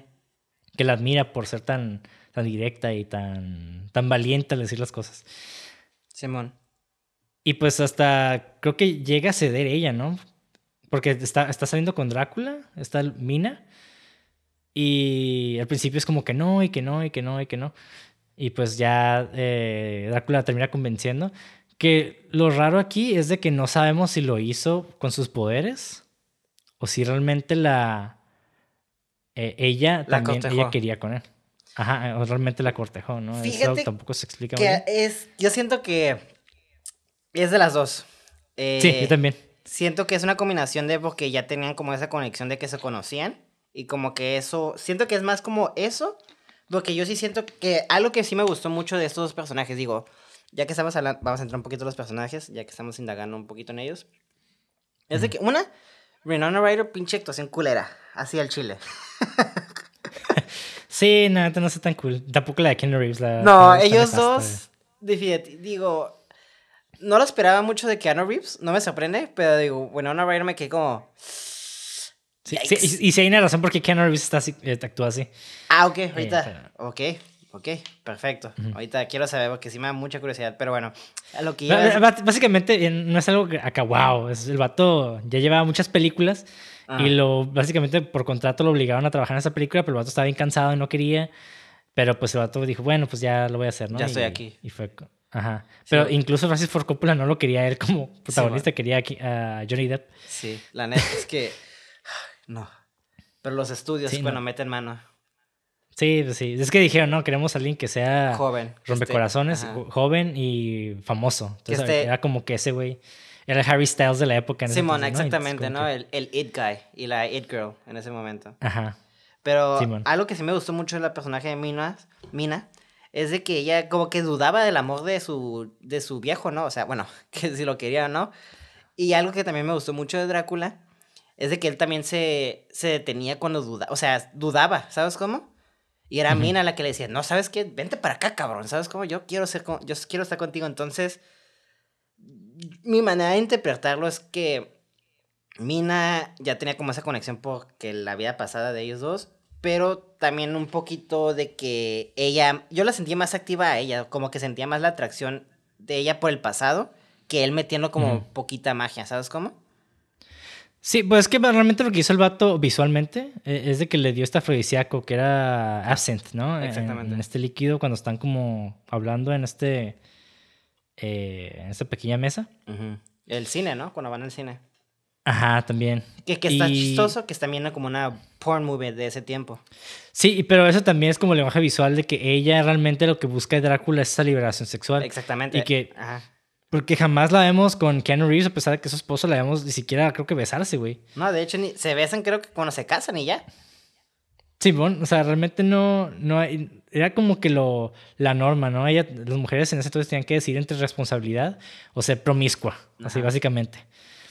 Y creo que aquí ella, pues lo que realmente quería como cualquier humano, como ser humano que estamos eh, después de la adolescencia, porque creo que ella en, esto, en esta película era una jovencita, era como, ya como 19 años o menos, güey. Sí, sí, sí, se nos olvida eso, ¿no? Sí, o sea, realmente en la película pues se supone que es una niña. Entonces ella pues, tiene este despertar sexual y lo ve con Drácula y Drácula pues es lo que le ofrece y el vato realmente jamás... Digo, el pinche vato mató a su amiga básicamente, ¿no? Pero... Sí, güey, de hecho hasta la moja le dice, you killed my fucking... Bueno, no, le dice el Hensing. Ah, no, no, creo que sí le dice a él también. Sí. De que tú mataste a, a, Lucy, hiciste esto, pero pues igual te amo, ¿no? Sí, ya que no, Sí, sí. Entonces también como que de cierta manera eh, a pesar de que es una crítica, estamos viendo a través de estos ojos conservadores de que, ah, pues si te inclinas tú, mujer, por este despertar, despertar sexual, por la sexualidad, pues vas a caer en la muerte, ¿no? O en algo diabólico, porque pues, el güey era como malvado, ¿no? Que algo que me gustó mucho, una escena que me gustó mucho entre ellos dos, es cuando, eh, pues básicamente cogen y la mina le da como un blowjob, metafóricamente, cuando le chupa la sangre, ¿no? Simón. Que ve que... Eh, eh, lo que me gustó mucho de esa película, de suena como raro, como, como, que esa película, no sé si considerarla sexy, pero como que tiene un elemento, obviamente tiene un elemento muy sexual como lo que estamos hablando, y, es una película sexosa sin ser explícita, sin, me, sin Sí, no sé si me estoy explicando, ¿no? Se siente una película sexy sin ser sucia, porque hay como mucho coqueteo y es una película romántica, ¿no? Y entonces estamos viendo cómo Drácula la está seduciendo, cortejando, este, pues teniendo relaciones sexuales casi casi con ella de forma metafórica, ¿no? Entonces, es la escena que te digo que me gustó mucho, donde sí notaba como que el, el vato sí la está cortejando y el vato cuando le dice, toma, toma mi sangre, y la morra le dice, sí, yo quiero, yo quiero, una, me quiero unir contigo. Y el vato le decía, ¿sabes qué? te quiero un putero y la neta no te quiero condenar a esto, ¿sabes cómo? Me gustó mucho la actuación de, de Gary Oldman ahí, porque pues no mames, ahí la vendió bien cabrón. Y Gary Oldman y, Anthony Hopkins son la, la reatota en esta película, güey. ¿Mande? Lo que es Gary Oldman y Anthony Hopkins son los que salvan esta película, así la neta. Me encanta. A mí, a mí, sí, me gusta Anthony Hopkins, güey. A mí me encanta, güey. Es un excelente personaje, pero ese cabrón no puede ser un acento alemán para salvar su puta vida, güey. Te lo juro, güey. que estaba viendo la película y de la nada escuchaba ya, ya. Y yo como, ¿qué ¿por qué está diciendo ya, güey? Y no sé cómo estuvo que, que, que. Dr. Van Helsing. Es alemán, supuestamente. Y yo como, ah, es un acento alemán. ok, ya, ya entendí lo que estaba haciendo Apple Hawkins, ¿no? Pero excelente actor. Se la rifa en la película, excepto para el acento. Sí. Sí, bueno, a eso no me molestó para nada, nada pero ay, en Kenny sí me molestó una madre porque sonaba un inglés medio raro, güey. Es que, es que el vato para él, el acento inglés, es hablar educado, güey. No tenía un acento cabrón. Ah, yes, governor. Cherio, casi, casi decían puros slangs, así como que, tip, tip, cherio, my sir. Güey, no mames, güey. ¿Qué estás haciendo, cabrón? Sí, güey. Bueno, lo que también quería ir con esto de Winona Ryder, de que, eh, digo, ella leyó el guion. Cuando, curiosamente, esta película, este guion iba a ser originalmente para una película de televisión. O sea, no iba a ir para el cine. Oh. Iba a ser dirigida por alguien más que se llamaba Michael Apted. Y Winona Ryder leyó el guion y lo que le encantó fue eh, que más que nada se centraba en el despertar sexual de, de su personaje, de este personaje Mina. Y ella, hace cuenta que estaba trabajando con Francis Ford Coppola, pero creo que hubo un problema también de, de, conflictos. Con The Godfather, la 3. Ajá, y creo que se tuvo que salir. y, seis, y, seis meses después de que salió de, de, Godfather la 3, ella se había reunido para hablar con, con él de, de una adaptación que se llama On the Road. Y es de cuenta que ella cuando terminó esta reunión, ella le mencionó el guion de esta película. Es como que, ah, mira, tengo este guion que leí y aquí lo tengo conmigo y pues, ¿qué tal? Y es cuando Coppola leyó el título y fue como que a huevo, o sea, quiero hacer esta película porque pues Drácula, ¿no? Sí, man. Y este director Michael Apted, de, hecho, se dejó a Coppola dirigirla y él se puso como productor ejecutivo. Ah. Qué buena decisión, ¿no? Pues sí, o sea, si tú eres un pinche director de tele y ves que puede... Bueno, mejor me callo, ¿no? Suena medio mamadón, pero... Pues es que es diferente el lenguaje. O sea, digo, hoy en día ya no, pero en ese entonces. Sí, cierto. Estoy, lo estoy viendo con ojos de, de, ahora, ¿no? Sí, sí. O sea, las películas de televisión sí hay una diferencia en lenguaje respecto al movimiento de cámara. O sea, es más estático en las de televisión, más fast pace y la edición tampoco es como, perdón, la corrección de color tampoco es lo mismo. O sea, hay muchas cosas. Hay eh, excepciones como la película de Hitchcock, que fue hecha todo con un crew, ¿no? De televisión. Pero pues como dije, es la excepción, ¿no? Sí, exacto. Y bueno, Coppola pues, le, gustó un chingo y aquí es donde voy, como que mencionaba de que le metieron mucha preproducción. El vato, de hecho, optó por invertir una parte del presupuesto en, el vestuario. O sea, él quería que gran parte del presupuesto fuera solamente a los, al vestuario de los actores. Mm y contrató a un artista de storyboard para hacer todos los planos de la película por adelantado y ilustrarlos cuidadosamente cada toma, güey. Eso, mamona. a mí me encanta eso, güey. Yo, pues tú y yo somos muy así, de hecho. Digo que perfeccionamos nuestros planos así, no más poder, ¿no? O sea, tenemos una mentalidad que para, bueno, como por lo que hemos hablado, tal vez estoy hablando de más de ti, pero por ejemplo, si nos caga como planos innecesarios, ¿sabes cómo? Pues no sé que me caga, pero ¿para qué, no? Eh, eh, bueno, ajá, Sí. Y es, o sea, nomás estás perdiendo tiempo y tu película se vuelve, se deja de ser tight. Y lo que me gusta de mucho de esta película es, sí, son dos horas, güey, pero la película se siente tight. Ah, sí. Más bien el ritmo, porque el guion, como estamos hablando, no está tan tight, pero en sí la película tiene un buen ritmo, no se siente lenta, nunca me sentí como que, ay, ¿qué horas son? Mejor le pongo pausa y voy al baño, ¿no? O sea, nunca me sentí así, sí me sentí bien apegado. Y de hecho hasta hasta lo que te diré de la tercer acto, sí, el tercer acto está medio... Ah, está ok, está curada.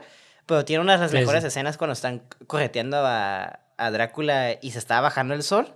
Esa escena me puso bien intensa, ah, güey. Ya no me acordaba de... No mames, van a llegar, van a llegar, van a llegar. Sí, es, un muy buen montaje, güey. Es un, es un muy buen montaje, güey. Sí, güey. O sea, todo estuvo a la perfección. La actuación, la dirección, el arte, güey. Me gusta cómo se siente esta película hasta medio falso, ¿sabes cómo? Me encanta la toma donde Keanu Reeves está caminando y se ven como dos gatas caminando por el techo. Y me, y me metía behind the scenes y lo, único que hicieron es grabar dos gatos caminando y, y voltearon la imagen, ¿sabes cómo? Es como... Simón, No es lo que te digo, es como que esta película tiene efectos bien vergas, güey. Y te das cuenta que los hace de manera bien sencilla, ¿sabes cómo? Por ejemplo, cuando Sí, realmente no están complicados. Sí, o sea, en la escena donde está escribiendo y se ve los ojos, güey. Pues hicieron un libro ah. gigante, ¿no? Y ya. Simón. Pero no mames, así me encanta eh, todo el craft de esta película, güey. Y la neta, como, como tú dices, se nota que la producción gastó bastante en este tipo de, de pues, de arte, ¿no? O sea, pues sí, ajá. Sí, y, de hecho es chistoso ahorita que mencionas eso. Pero regresando a lo del storyboard, el vato hizo como, pues, alrededor de mil imágenes. y convirtió estos dibujos en una película animada entrecortada y agregó música. Pero, lo hizo de esta manera para explicar realmente su visión. Sí. Con, con su crew, ¿no? Ajá. Y empalmó esto también con escenas de, de La Bella y la Bestia, o sea, la versión de, del 46 de John Cocteau. Wow. Y con, pintura, y con pinturas de Gustav, de Gustav Klimt y otros artistas. Y, este güey le mostró la película a sus diseñadores y pues ya como que encontraron qué tipo de mood, colores y demás. Wow, eh, yo quería hacer eso, güey. Sí. Y los que no sepan, este Coppola tenía su casa productora que se llama Sotrope. Que este estudio básicamente estaba en la bancarrota, güey. Pero esta película, eh, gracias a esta película, pues pudo salir de, de, ese desmadre. Sí, de hecho su hijo era el DP, ¿no? Eh, no me acuerdo, güey. Buena pregunta. Estoy casi seguro que un, no sé si su hijo o un familiar de él está involucrado, no sé si como DP o como algo de producción. O era el dueño de la casa de producción. ¿Sabes cómo? Sí. Como que algo sí recuerdo, porque tienen un documental, si no me equivoco, en YouTube de Drácula, y hace tiempo que lo vi. Y como que lo poco que recuerdo que te estoy comentando de la película es cosas que se me quedaban pegadas de ese documental, ¿no? Eh, Román Coppola, güey, que era. Especial, efectos especiales, si no me equivoco. O la casa era, era casa, contrató la casa de algo de efectos para de, él, si no me equivoco. Ese, ese, eh, fue Second Unit Director. Ah. fue como. Nada que ver que Sí, es, Second Unit Director es como una especie de asistente director. No, no, ni siquiera de asistente dirección, es como. Pues las escenas que no se ocupa el director, ¿no? Sí, exactamente. Son como escenas que no son planos, perdón, escenas que se ocupan. Más bien planos de escenas, sorry por confundirme, güey. Planos de escenas que no son tan vitales con, con, con los actores, tengo entendido. O que se ocupan hacer en otro lugar eh, al mismo tiempo para recortar gastos, ¿no? A veces es más fácil hacer los planos en el mismo día, en diferentes locaciones, pero ocupas a alguien que esté dirigiendo una unidad y tú estás en otra, ¿no? Entonces, algo así, tengo entendido que fue ese pedo. Ahorita lo estoy leyendo, güey. Román Coppola fue el que participó, güey. Simón. Pero no sabía, ahorita que lo mencionaste ya como que lo busqué y ah, sí. Sí, es que tenía como que algo ahí en, mi cabeza de que sé que metió a su hijo en algo. Bueno, no sé si es su hijo o nieto, no sé, pero había algún familiar ahí. Sí. Y un pequeño fun fact, güey, esta película después se estrenó en el ¿cómo se dice? En el, aniversario 95 del lanzamiento de la novela, güey. Wow. Y fue, y fue también el aniversario 80 de la muerte de Bram Stoker, del escritor. Oh, coincidieron las fechas. Simón. Wow. Wow. Exactamente, güey. wow.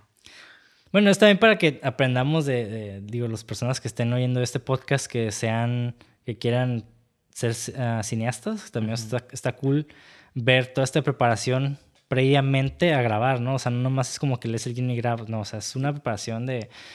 Realmente tú ya tienes que tener la película completa antes de siquiera filmarla, güey. Sí, sí. O sea, en papel mínimo, ¿no? Algo que yo aprendí mucho, como pues tampoco soy como que he dirigido un putero de cosas, ¿no? Pero algo que sí te hace entender un chingo tu propio material es que tú hagas tu, tu propia carpeta de producción y que no dejes que nadie meta mano a esa madre, porque la neta, tú ya conoces el material desde cero, hasta cuando haces el plan de rodaje, ah, ok, mira, de dos a tres vamos a hacer esto. Y ya en el C ya estás como tú, ya tienes el ritmo, ¿sabes cómo? Bueno, es que eso ya también depende de la producción. O sea, si es una, cosa chica, pues sí, pero. Claro, sí, a eso me refiero, cosas chicas. Si es una película. hay una planación total, pues. O sea, a lo que voy es que hay una planación total que hasta me atrevo a decir que es más que la producción. Entonces, este para que veas qué tan vital es. Porque son los cimientos, güey. Si los cimientos están bien piteros, güey, pues cómo va a resistir las lluvias el edificio, ¿no? O las tormentas o cosas así. Sí, exacto. La, neta sí. Y digo, Pero sí, o sea, en películas más grandes, en películas más grandes se ocupas a un productor que pues te haga el No, claro, claro. Yo lo pues, decía de perspectiva como de estudiante, ¿no? Pero a lo que me refiero es como el vato. O sea, el vato hizo su propio storyboard, hizo su moodboard y todo eso para que entiendan su visión, porque realmente es muy importante poder transmitir esa visión, porque si el vato no te está entendiendo y él empieza a hacer otro chamba, ¿no? Y luego te lo entregue, es como, no mames, güey, ¿qué pedo con esto, güey? O sea, nada que ver con lo que yo te digo. Entonces es cuando eh, la comunicación se empieza a romper y empieza a haber como pedos en la producción, ¿no? Sí, exacto, güey. exactamente. Y bueno, ya digo, ahorita ya hablamos de, todo este pedo de también de, de, la liberación sexual, del personaje de Mina y Lucy. Y digo, tengo historias curadas detrás de cámaras. No sé si nos va a dar tiempo de, todo eso, porque también faltan los fun Es el último episodio a la verga. Nah, acá no. Pero sí, o sea, realmente, eh, ya cuando estaban rodando, digo, para entender un poco el contexto, pues, eh, Winona Ryder, pues era una niña, ¿no? En, ese entonces, era una muchacha. No niña, pero pues está jovencilla. Y también está Lucy, que es, eh, se llama la actriz Sadie me quiero acordar, Sadie Frost. Y originalmente Sadie Frost, que es la que interpreta a Lucy, no iba a salir, ajá, ni siquiera uh, salió, fue a la audición, güey, realmente no... Como ella, en ese entonces se parecían mucho, o sea, Winona Ryder y ella, ella dijo, ah, pues no, no, voy a salir porque no me van a contratar, ¿no? o sea, Winona Ryder es más famosa y, y, aparte pues me parezco, entonces como que no tiene sentido que salgamos las dos. Ajá. Y nunca audicionó, pero Francis Ford Coppola eh, tuvo un chingo de problemas para encontrar a Lucy, o sea, la, actriz. Entonces eh, decidió pues buscar y encontró esta película que se llama Dark Obsession, algo así, no creo cómo se llama la película, que donde sale Sadie Frost y le habló, fue como que, ah, pues quiero que salga ese personaje de Lucy. Y, le cambiaron, ella, su color natural de cabello es negro, o sea, como el de Winona Ryder. Ah. Pero pues para que no se parecieran, le cambiaron el color de cabello, o sea, como rojo. Ok, porque te está diciendo, pues no se parecen, güey. Son esos pinche pelirrojas, pero obviamente. Ya. Trucos de magia, de cine. Sí, sí con el maquillaje y con la pintura del cabello ya se, se, veían muy diferentes. Sí. Que déjame decirte que esa cabrona actuó mucho mejor que Winona Ryder, güey. Sí, güey, la neta sí. y, bien, no, no, me molestó. Me daba. No me molestó Winona Ryder. Un chingo, no, no quiero decir cringe, porque tampoco estaba tan mala la actuación de de Keanu Reeves, bueno, de Keanu Reeves sí es algo más serio, pero de Winona Ryder, pero las veces que actúa Gary Oldman con ella, el vato daba vueltas, güey, o sea, bailaba alrededor de ella con actuación y ella como, oh, oh", ¿sabes cómo? Sí, sí, sí. Y ese es el problema, creo que es mi problema mayormente con la película. Puedo perdonar un chingo de errores con los guiones, y no diría tener errores, con pequeños, y tampoco quiero decir plajos, pero detallitos, ¿no? Que siento que las actuaciones de los personajes principales no eran tan emocionalmente buenas que no me, no me hacían sentirme apegadas con el personaje. Porque la historia de Mina y Drácula está preciosa, güey. Es una historia de amor, güey. O sea, realmente es una película romántica, güey. O sea, yo sí, yo sí clasificaría esta película como una película romántica. Con elementos sexuales, claro. Pero el dolor de Mina, yo lo sentí en el sentido de que, oh, tal vez soy una mujer mala porque me gusta, estoy sintiendo sentimientos por otra persona. Pero se me hizo muy humano eso, ¿sabes cómo? Sí, sí, claro, claro. No más que me hubiera gustado que Winona Ryder la hubiera vendido más, ¿sabes cómo? Para poder yo también sumergirme un poquito con el personaje o sentir esa como carisma, porque no quiero decir que sonaban como robots, pero la neta, güey, sí me sacan un poquito del mundo las actuaciones, así como que el pinche Gary Oldman mamándosela así, vendiendo su alma. Creo que ni lo nominaron al Oscar, ¿no? ¿O sí estuvo nominado? No estoy seguro, güey. Pero está bien loca esta producción, güey, porque en los ensayos todos se llevaban bien, ¿no? Pero durante toda la producción, el rodaje, eh, Winona Ryder y Gary Oldman no se hablaban, güey. De hecho, se, se, caían súper mal. no, eso y el pedo Y el pedo es de que Gary Oldman, pues es un actor de método. O sea, ese güey de que le dices, güey, este, lastímate en pantalla y lo hace, güey. O sea, no. Pero el peor es de que el vato estaba pasando por un periodo muy difícil de su vida. Creo que estaba divorciando y aparte pues tenía problemas de alcoholismo. Y la neta el vato pues eh, no era como muy prudente al decir las cosas. Y creo que sí llegó a decir, ser como demasiado... Mamancillo. Pues no, no, demasiado intenso, güey. El vato se intensiaba mucho. Mm. Como que eh, cuando actuaba, o sea, y así. Entonces, Winona Ryder como que le daba un poco de miedo a ese güey. Sí y también, y, digo, ya ahorita mucha gente especuló de que tal vez el vato como que medio, tal vez la acosó o algo así, pero realmente Winona Ryder dice que era más que nada como un drama, un drama adolescente que ella tenía y de que no le quedaba bien el vato. Pero pues ya, o sea, realmente ellos son súper compas ahorita, entonces pues ya, ¿no? Sí. All is forgiven. Sí, qué curioso, porque yo, en el documental que no mencioné de, de esa película, hay una escena, bueno, una toma, donde Gary Oldman está, se está enojando con el Francis Coppola, güey. Porque le. No sé si lo ubicas. Porque Francis Coppola dice, no, pues nada más camina y entras y ya. Y como que Gary Oldman no tiene esa dedicación, ¿no? Y le dice, pero ¿cómo, cómo que voy a entrar? Y se enojan, güey. Y el Francis Coppola dice, haz lo que te digo y ya, ¿sabes cómo? Y el otro como que el que vemos se, se, va, se va como que, he walks away, luego regresa como que todo emputado, ¿sabes cómo? Es como,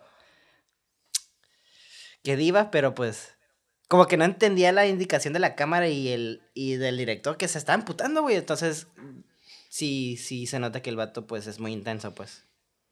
Sí, digo, ya hablamos de, ese, de Gary Oldman en, True Romance. The Professional, The Professional también, ah, True Romance, o sea, es, o sea, realmente es un, es un actor de, de, método que se súper intensea, güey. y la neta, el vato, pues, el vato es un maestro de su craft, la neta, güey. El vato lo, lo que haga lo hace bien chingón. No se le puede negar eso. Sí, exacto. Pero pero obviamente, pues en rodaje tenía un poco de problemas con, con, con las personas en realidad. Realmente con, con Winona Ryder específicamente. Y con esta Sabdi, la Lucy, no tuvo tantos problemas, pero sí hubo cierta incomodidad con ella, con él, mm. por parte de ella. Porque ella, digo, ella aceptó el, la, entrar a la película aunque hubiera desnudos, pero sí hubo momentos donde se sentía un poco incómoda, ¿no? Porque el vato de repente se ponía muy intenso. Y pues imagínate, ¿no? Tenía que hacer esta escena de sexo con el Gary Oldman vestido de lobo, güey. Y ella no, no como que no, no, sabía qué pedo, ¿no? Sí, pues sí, o sea, sí es... Imagínate un vato bien intenso y tú te, estás desnudando, pues literalmente estás en una posición vulnerable, pues. Sí, y de hecho lo que hizo Gary Oldman, porque la morra no sacaba bien la actuación ahí, el vato le empezó a... El, el, vato le empezó a susurrar cosas súper sucias al, al oído, o sea, de hecho, le preguntaron a la actriz como qué te dijo y ella, y ella dijo, es que no les puedo decir porque no, me da pena, ¿no? O sea, como siquiera mencionarlo, güey. O sea, el vato, mientras acá estaba, estaba, digo, pretendiendo tener relaciones con ella, sí le estaba diciendo cosas súper sexosas, güey. O sea, quién sabe a qué nivel, ¿no? Pero, pues imagínate, es Gary Oldman, entonces... Se metió al papel, pues, o sea... Ajá. Pero, sí, entiendo, entiendo. Es un Digo, ya sé porque muchos actores ya están como diciendo que eh, método de actor, method acting es pura mamada, ¿no? Y entiendo, pero pues... Sí, o sea, hay, veces que funciona, pues... pues que no te pases de verga, ¿sabes? Como, como el, o sea, vamos a comparar, y digo, yo sé que estoy comparando como pinche oro y mierda, ¿no? Pero comparemos el acting method de Gary Oldman, donde sí llegó a intensificarse y a pasar esto, pero... y aquí es donde también nos metemos a, a la plática de ¿qué, tanto puedes justificar por el arte, no? O sea, sí, la incomodidad, pero es por el arte. O sea, ¿qué tanto es una justificación eso, no? ¿Y la sí, pues es que mira, al final de cuentas, sí tiene que haber un consenso entre todos. Exactamente. O sea, tú no por ser de método le puedes pegar a tu amigo actor, o sea, para hacer la escena bien. O sea, realmente, si lo vas a hacer, la otra persona tiene que también tener esa idea de, eh, pues hay que hacerlo, pero si no, es como que, what the fuck. Juntos apegados, ¿sabes cómo? Sí, sí, o sea, si uno no quiere, pues no, ya, güey. O sea, pero en este caso, este güey creo que sí se pasó, cruzó un poquito la línea ahí. Sí, porque a la, a la diferencia que quería llegar es como, por ejemplo, Jared Leto, ¿no? Donde estaba, escuchamos, bueno, no sé si escuchaste como los rumores de que el vato actuó de método para, meterse al personaje de Joker y les mandaba condones usados sus y ratas muertas y cosas así. Es como, no mames, güey, o sea, ¿eso qué tiene que ver con el pinche Joker ya, güey? Eso ya no va a ser un asshole, ¿sabes cómo? Simón, Simón. Sí, sí, sí, el vato nomás la justificaba, ¿no? Ándale. Que Jared Leto también, bueno, en estas últimas películas, la verdad, está horrible, pero ha tenido muy buenas películas, güey. Sí, o sea, es un buen actor. Ahí el pedo yo creo que ocupa un buen director. Sí, sí, definitivamente. Ocupa tener el papel adecuado también, güey. Sí, es, un, es bien niche su tipo de rol, creo.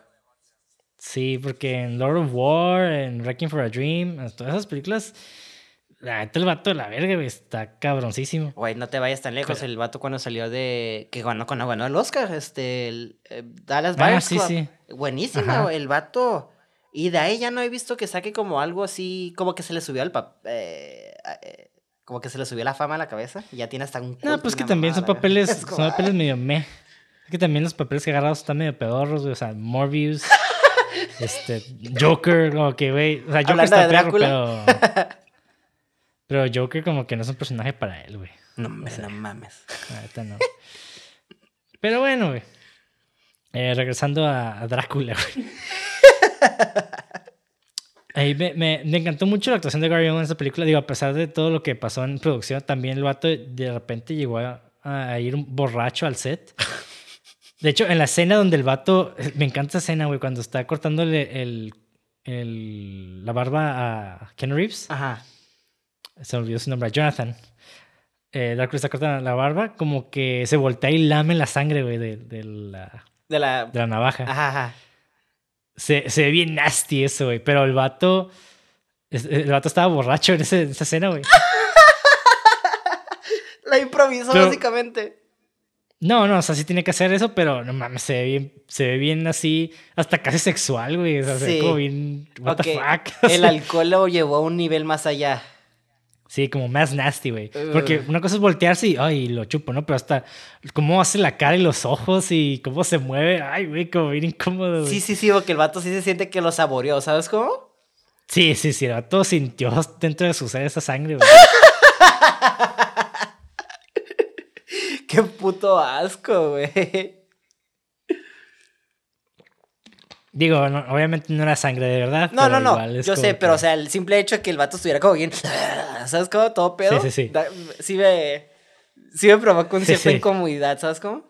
Claro, claro, güey, sí. Qué Pero- pedo, güey. Pero no sé, güey. me- Esta película realmente es por él que funciona, güey. Sí, definitivamente. Digo, y por Él- obviamente también estéticamente, ¿no? No, sí. Pero él, él así, en cuestión narrativa, personaje, actuación, para mí, Drácula, y obviamente él tenía que ser el personaje más fuerte en el sentido narrativo. Creo que está perfecto. No siento ni un plot hole en su... Bueno, los únicos como tipo plot holes que diría dentro de su personaje es porque chingados empieza a convertirse en como en diferentes cosas. Pero bueno. ¿no? Pero sí siento su personaje muy consistente, pues, o sea, se siente como un personaje humano, bien realizado porque lo sentí llorando, o sea, no mames, cuando hubieras dicho Drácula llora, güey? O sea, tiene emociones, está enamorado y todos hemos tenido como ese amor, ¿no? Y entonces como que te puedes relacionar con Drácula, es una historia pues como Romeo y Julieta trágica, ¿no? Sí, eh, esa es la gran diferencia entre Nosferatu y esta película. De que a pesar que tiene la, mi- en- la misma narrativa, eh, Nosferatu no tiene este factor humano. O sea, sí es, un, sí es humano, pero no, no tiene estas emociones como, como el personaje de Gary Oldman. Las O sea, para complejidades emocionales, pues. Exactamente, güey. Y no sé, güey, se me hace un, un gran papel ese. Y también el de Van Helsing, no sé, güey, me, me daba un chingo de risa, güey. ese, ese para mí, es- es- para mí ese personaje es como el buen comedy relief, güey. Es como, no se siente como absurdo, no se siente como que, ah, Not too sí, much. sí, ya. Ajá, ya vimos que quieres dar risa para que nadie se agüite, y, pero se ve como que ah, su personaje así es, pues es como súper honesto y directo, güey. Sí, y también como que el vato ya ha vivido muchas cosas, ya como, no dirías, no es cínico, pero como que ya tiene un cinismo, como que pues le voy a cortar la cabeza y, y enterrarle algo en el corazón y ya. Y sí, sí, sí va a sufrir. O sea, lo dice porque Sí, pues sí. es la pregunta que le... Esa es la respuesta que se dice, ¿no? Pero también hay como un tono como que ya deja así pendejadas, ¿no? O sea, obviamente iba a hacer eso. O sea, ¿qué otra cosa iba a hacer? Sí, güey, y también cómo se burla también de- del prometido, ¿no? De, de la Lucy. Que empieza a decir, ah, sí, se va a morir y que no sé qué. Y el vato, ¡eh! No estás diciendo esas cosas. Y se de destacando de risa mientras se va, güey. Sí, güey. Incluso se besa con la mina el, el vato, güey. Güey, de hecho, ahí yo me equivoqué, chingados. O sea, la agarra y la agarra la cintura y la pega hacia él, ¿no? Y le dice, Sí, oh, güey. y le empieza como a. Me quedé. Oye, Van Es que- Helsing, eh, este, te van a dar como un, un case acá. You're gonna catch a case, brother. Pero es que el vato es un excéntrico, güey. El vato eh, vio la oportunidad y la agarró, güey. ¿Sabes cómo? y literalmente la agarró, güey. Pero me, me encanta porque también eh, este, este personaje representa mucho en esta época como el, el doctor desquiciado. Porque, digo, a, en lo- a finales de 1800, eh, las transfusiones de sangre creo que ni siquiera existían, güey. Y es algo que viene incluso en la novela, que está como. Está adelantado a su tiempo, digamos, ¿no? Y incluso Sí. en, la, en la diégesis de la película, creo que menciona el doctor de que, ah, Van Helsing es un metafísico que hace hasta transfusiones de sangre o algo así, dice. Que no es algo muy. que dentro de la medicina era como, wow, no, ¿qué pedo con eso? Nadie sabe qué es eso, ¿no? Sí, como que también tiene poderes, ¿no? Digo. Eh, pues no, no, no poderes, pero el vato definitivamente es un excéntrico. el- el- está muy. Bueno, es que hay una de- escena. ah. donde sí me dejó muy claro, bueno, sospechoso, porque ya ves que empieza a decirle, no, es que ustedes son hombres de ciencia y no tienen, no ven más allá como de sus ojos. Existe hipnotización y que quién sabe qué, y de la nada desaparece y aparece como más lejos, ¿sabes cómo? Sí, bueno, sí, ajá. Pero ese también ahí es como que te da a entender que el vato tal vez los hipnotizó. Eh, y por eso parece. Ajá, por eso digo como, tipo poderes o como habilidades, vamos a dejarlos así, ¿no? Como que el vato. Sí, tiene, habilidades, poderes no. Ajá, ándale, como que tiene truquitos como que te hace sentir como más allá, ¿no?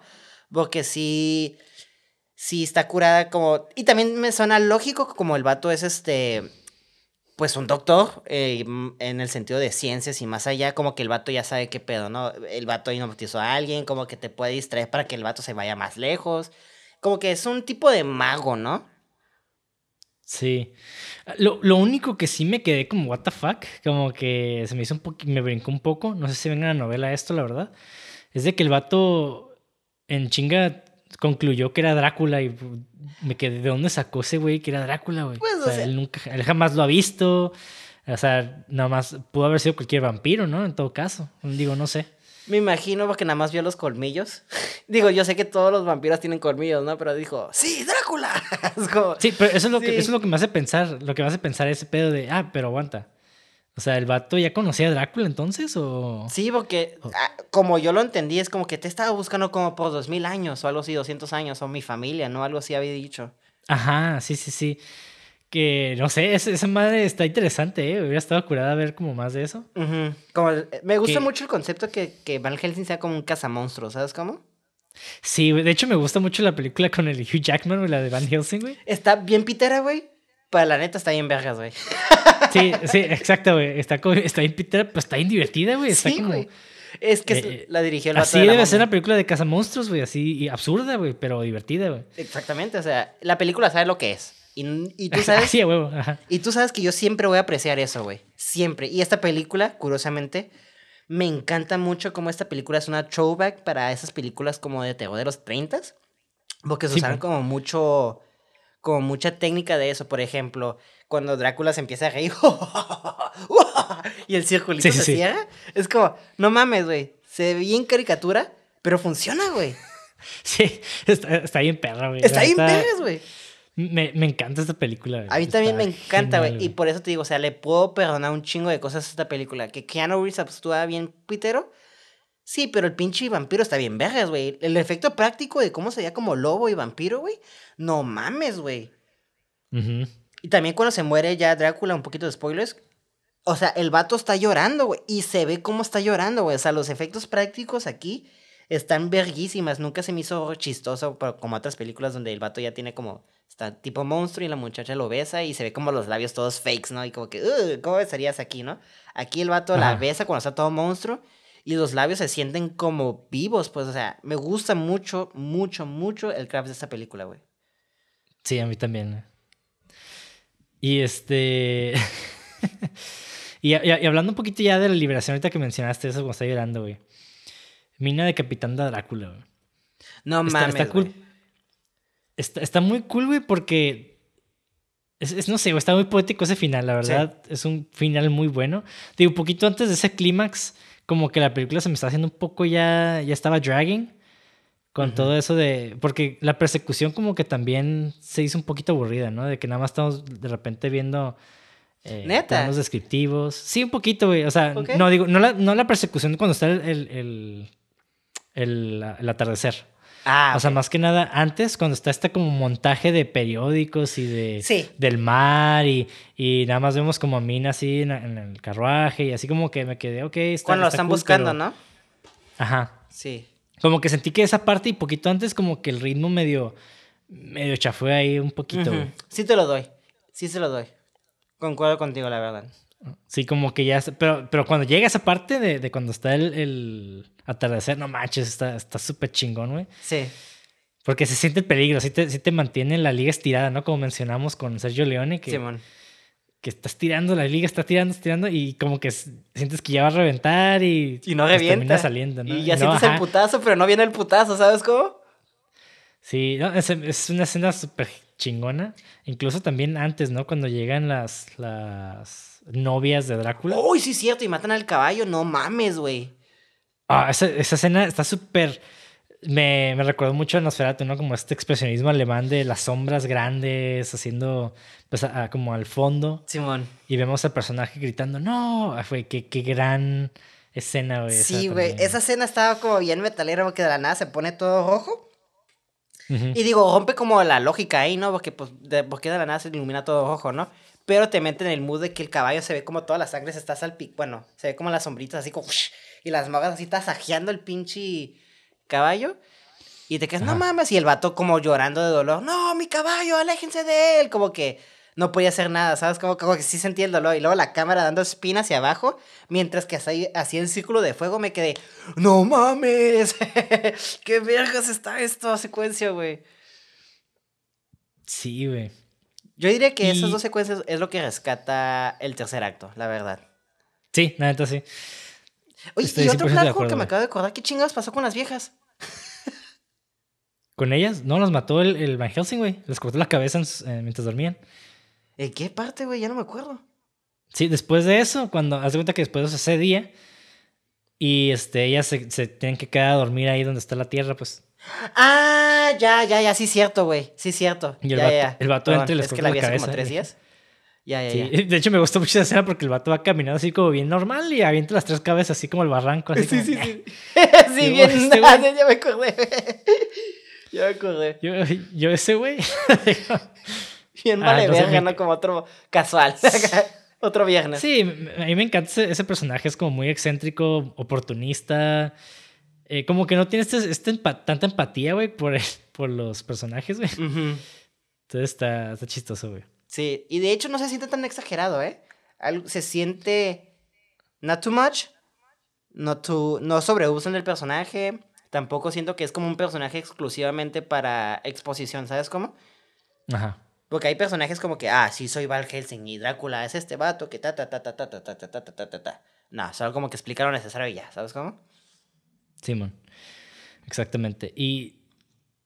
¿Sabías que ah, cuando, cuando, entre comillas, terminaron esta película, Francis Ford Coppola le enseñó a, a, un, a, un, a un amigo, güey, no sé si tú lo conozcas, ah, acá, ¿no? Ah, Le tu enseñó, compa. le enseñó esta, ajá, le proyectó esa película a George Lucas. Se, la- se ¿El la Jorge? mostró. ¿Eh? Al Jorge. Al Jorge Lucas, ajá. Ah, ah, sí, sí, sí, güey. Ahorita le hablo, güey, para que me explique cómo le fue con su. Ah, bien pendejo, ¿no? Y, y haz de cuenta que Francis Ford Coppola se enseñó y este güey se quedó como que le gustó mucho, pero le sugirió algo que, siguiendo la mitología de los vampiros, que es precisamente el final de esta película, que Mina debería decapitar a Drácula como la última liberación para que él alcance el cielo. Mm. Y fue como Coppola como que, ah, huevo, Simón. Y ya pues la grabó precisamente tres semanas antes de que se estrenara la película. A la verga. Sí. Qué gran escena porque me gusta mucho el paralelismo del comienzo. De cómo él llega y está muerta, ¿sabes cómo? Sí. Que eso Ahora- funciona. Que eso funciona como dos cosas bien tristes, güey. Porque una se puede interpretar como el abandono de Mina, güey. De, de su. De esta li- liberación sexual, como que ya me casé y ya voy a estar con este güey que apenas conozco, ¿no? Ujú. Y que está triste, que, que era algo muy común de la época. Y la otra, pues, es de que pues también va a matar a alguien querido. Pero que de cierta manera encontramos cierto eh, confort en que el vato, pues, va a ir, hizo las paces con su Dios y va a ir al cielo. Entonces está. No sé, güey. Se me hace sincero, güey. Ajá. No, muy, no fui fan de eso. ¿De qué? Que, que el vato encontrara a su dios y que de la nada Mina se, se recuperara. Fue como. Y ya todo está bien. Y es como. ah, bueno, I guess. Pues no sé, a mí no me molestó para nada. Eh, creo que va con la, con la idea de que el vato pues era un guerrero de, ¿De Dios? De Dios, o sea, literalmente en la vida real pues los- la orden de los Dracul era eso, era que protegían el cristianismo. Y sí, y sí concuerdo eso porque también va con la mitología de Dios de que, ah, si te arrepientes al último momento te perdona, ¿sabes cómo? Porque Dios perdona. Eh, exactamente. Ajá, Pero- entonces, Lo que no me gustó es que Mina se curara, ¿sabes cómo? Porque fue como que siento que Mina ya debía estar condenada porque chueco derecho, ella se accedió a ser vampiro, ¿sabes cómo? Entonces siento como que le quita peso a ese... Creo que eso fue exactamente lo que no me gustó, que Mina se curara de la nada. Se murió él, es como Avengers, que de la nada matan al cerebro grande y ya todos los robots chiquitos se empiezan a morir. Es como, pues, pues, tienen vida ellos, Pues sí. ¿sabes cómo? Eso sí es cierto, güey. Entonces, nomás es como un pequeño detalle que me quedé. Mm". Y de hecho, hay una pequeña referencia ahí bíblica, güey. De que. Te das cuenta que Mina está mirando contra Drácula y no recuerdo quién de los dos pronuncia, dice, It is finished. Como eh, en español se traduce a consumado está o, ha terminado. Que esta es una referencia bíblica a las palabras finales de, Jesús en el Evangelio de Juan. Mm. Que en el contexto de la película, estas palabras simbolizan que el conde, eh, Drácula, a pesar de todas sus malas acciones, ahora está bien con Dios y pues ha escapado de su maldición para vivir para siempre con, para vivir siempre con un vampiro y puede morir ya en paz. O sea, está como pues algo muy poético. Entonces, por lo mismo tampoco me molestó mucho. O sea, de hecho no me molestó nada, me gustó bastante. No, creo que lo este que me molestó a mí fue lo que te dijo lo de Mina. Porque, o sea, ah. ya hablándolo y examinándolo bien, sí está. Es un asco negativo. Empieza odiando a Dios, pero lo, al final lo encuentra, ¿sabes cómo? Y va con, lo que eh, con lo que dijimos. Fue nomás lo de Mina, porque sí se me hizo como un poquito contradictorio, como que toma la mala decisión. Bueno, ni mala decisión, ¿no? Toma la decisión esa y al final es como que, ay, la cagué y me limpio de mi sense. Y es como que, pues el que se murió es Drácula, no es como que tú te muriste, ¿sabes cómo? Pero bueno, es, fue, es X, ¿no? No es algo que me quede como, no mames, pinche final culero. Pero hubiera sido como. Mm, creo que hubiera sido un poquito más trágico que ella tuvo que matarlo y quedarse como. Él se convirtió en lo que él era, ¿sabes cómo? Pues no sé, es que también dentro del lore de los vampiros, también si matas al, la cabeza del vampiro, bueno, no sé, güey, también ese lore ha cambiado mucho, ¿no? Pero en la mayoría de las películas modernas sí se entiende como de que cuando matas a tu padre, te liberas de esa maldición. Ok, ok. Entonces es como que, mm, o sea, no, no, por eso tampoco no, se me hizo como nada raro. Y sí, o sea, realmente si, si, analizamos el arco narrativo de Drácula, Drácula realmente, pues, su historia es de, de, realmente eso, de cómo él se perdona, él perdona a Dios y se perdona a sí mismo, también por haber abandonado a, a, creo que se llama Elizabeth, ¿no? Simón. Creo que se llama Elizabeth, su, La esposa de Drácula, ¿no? Cuando era... Creo. Creo que se llama Elizabeth. Según yo, sí.